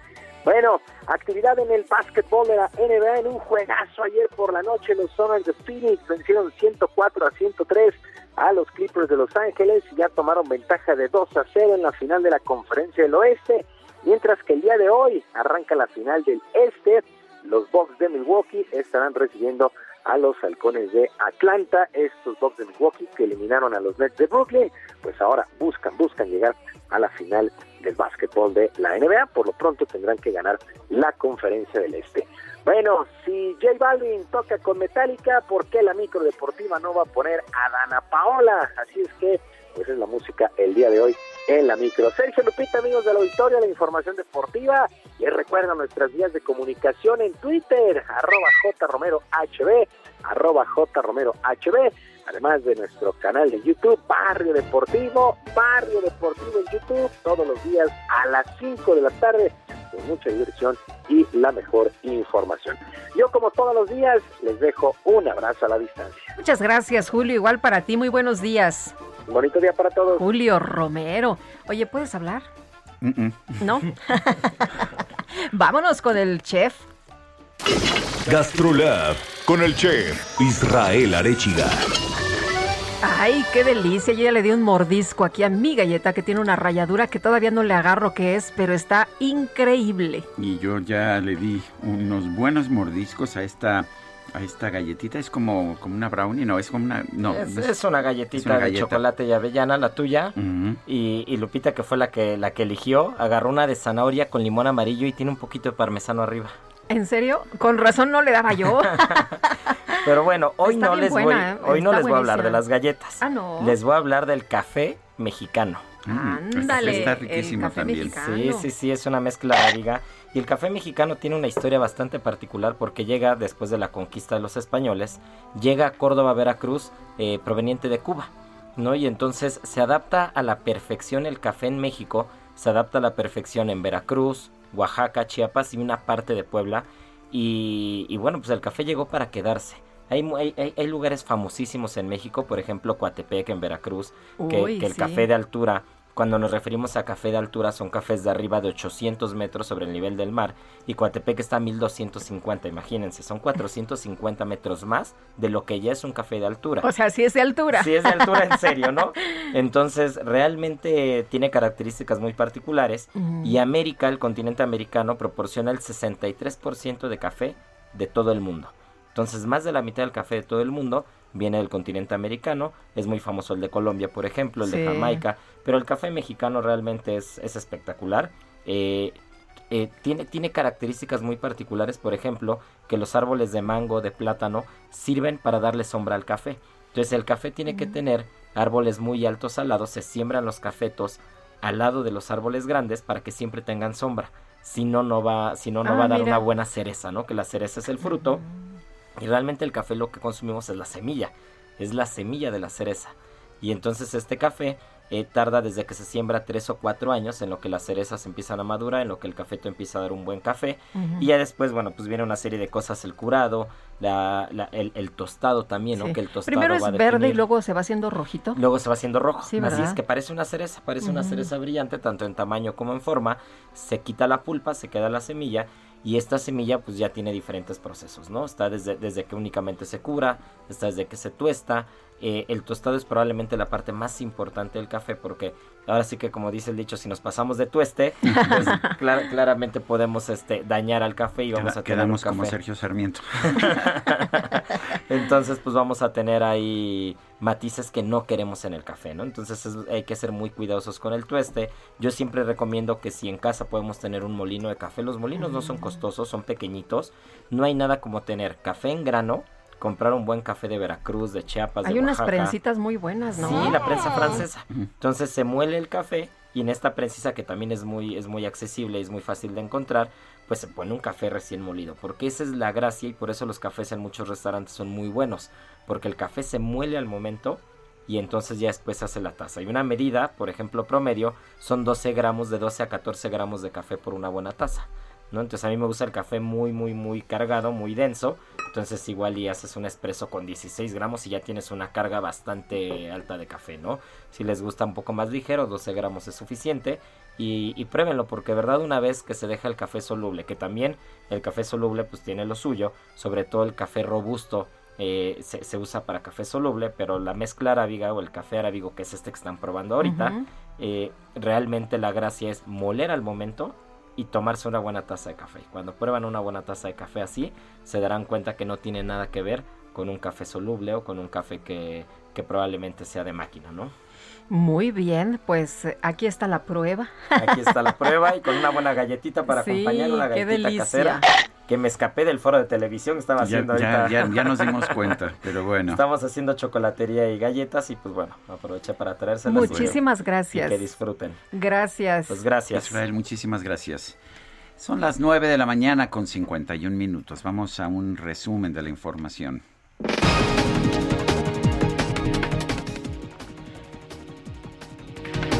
El presidente de la República anunció esta mañana que se va a reunir con los 11 gobernadores electos de Morena, los de Morena. Indicó que también los mandatarios estatales de San Luis Potosí y Chihuahua le han solicitado audiencia. Bueno, por otro lado, el presidente informó que durante sus conferencias de prensa matutinas va a presentar un quién es quién en las mentiras de la semana. Esto para combatir la difusión de noticias falsas. Hay una eh, eh spin, ¿te acuerdas de Luis Estrada que le da un conteo al presidente las mentiras? mentiras dice él? bueno. bueno, pues la verdad es que sí dice muchas o imprecisiones de la información. En España este miércoles salieron de prisión los nueve líderes separatistas catalanes que ayer fueron indultados a más de tres años de que fueron detenidos por el intento de secesión del 2017. Y el jurado del Premio Princesa de Asturias de Investigación Científica y Técnica eligió a siete científicos de diferentes nacionalidades por sus investigaciones que permitieron el desarrollo de distintas vacunas contra el COVID-19.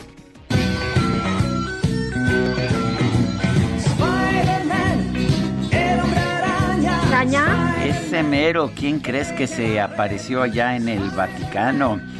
Pues sí, el hombre araña. Resulta que el Papa Francisco estaba encabezando su audiencia general semanal en el patio de San Damaso cuando de repente llegó el hombre araña. En redes sociales ya se ha hecho viral una fotografía que muestra al pontífice hablando con este joven que decidió ir disfrazado de su superhéroe favorito. Se dio a conocer posteriormente que el muchacho le regaló una máscara del hombre araña al Papa, quien la agradeció y le pidió que también saludara a los niños que estaban presentes.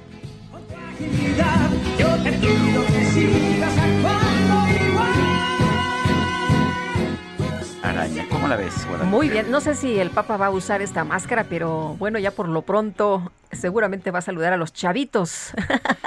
¿Y qué crees, Guadalupe? Se nos acabó el tiempo. Vámonos entonces, que la pasen todos muy bien, disfruten este día, disfrútenlo mucho. Mañana nos escuchamos aquí a las 7 en punto. Y lo dejamos con más música de Jason Mraz. Esta es Lucky que me gusta en una versión con Jimena Sariñana que no conozco, pero que voy a escuchar con mucha atención. Hasta mañana, gracias de todo corazón. Supe desde tiempo atrás y es que mi corazón no sabe querer hasta volverte a ver. Suerte que despierto junto a ti, suerte que sentí lo que sentí Suerte que regresas para mí.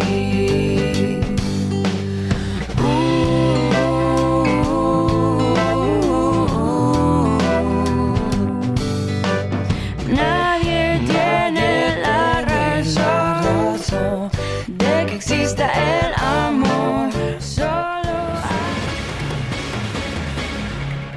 Heraldo Media Group presentó. Sergio Sarmiento y Lupita Juárez por El Heraldo Radio.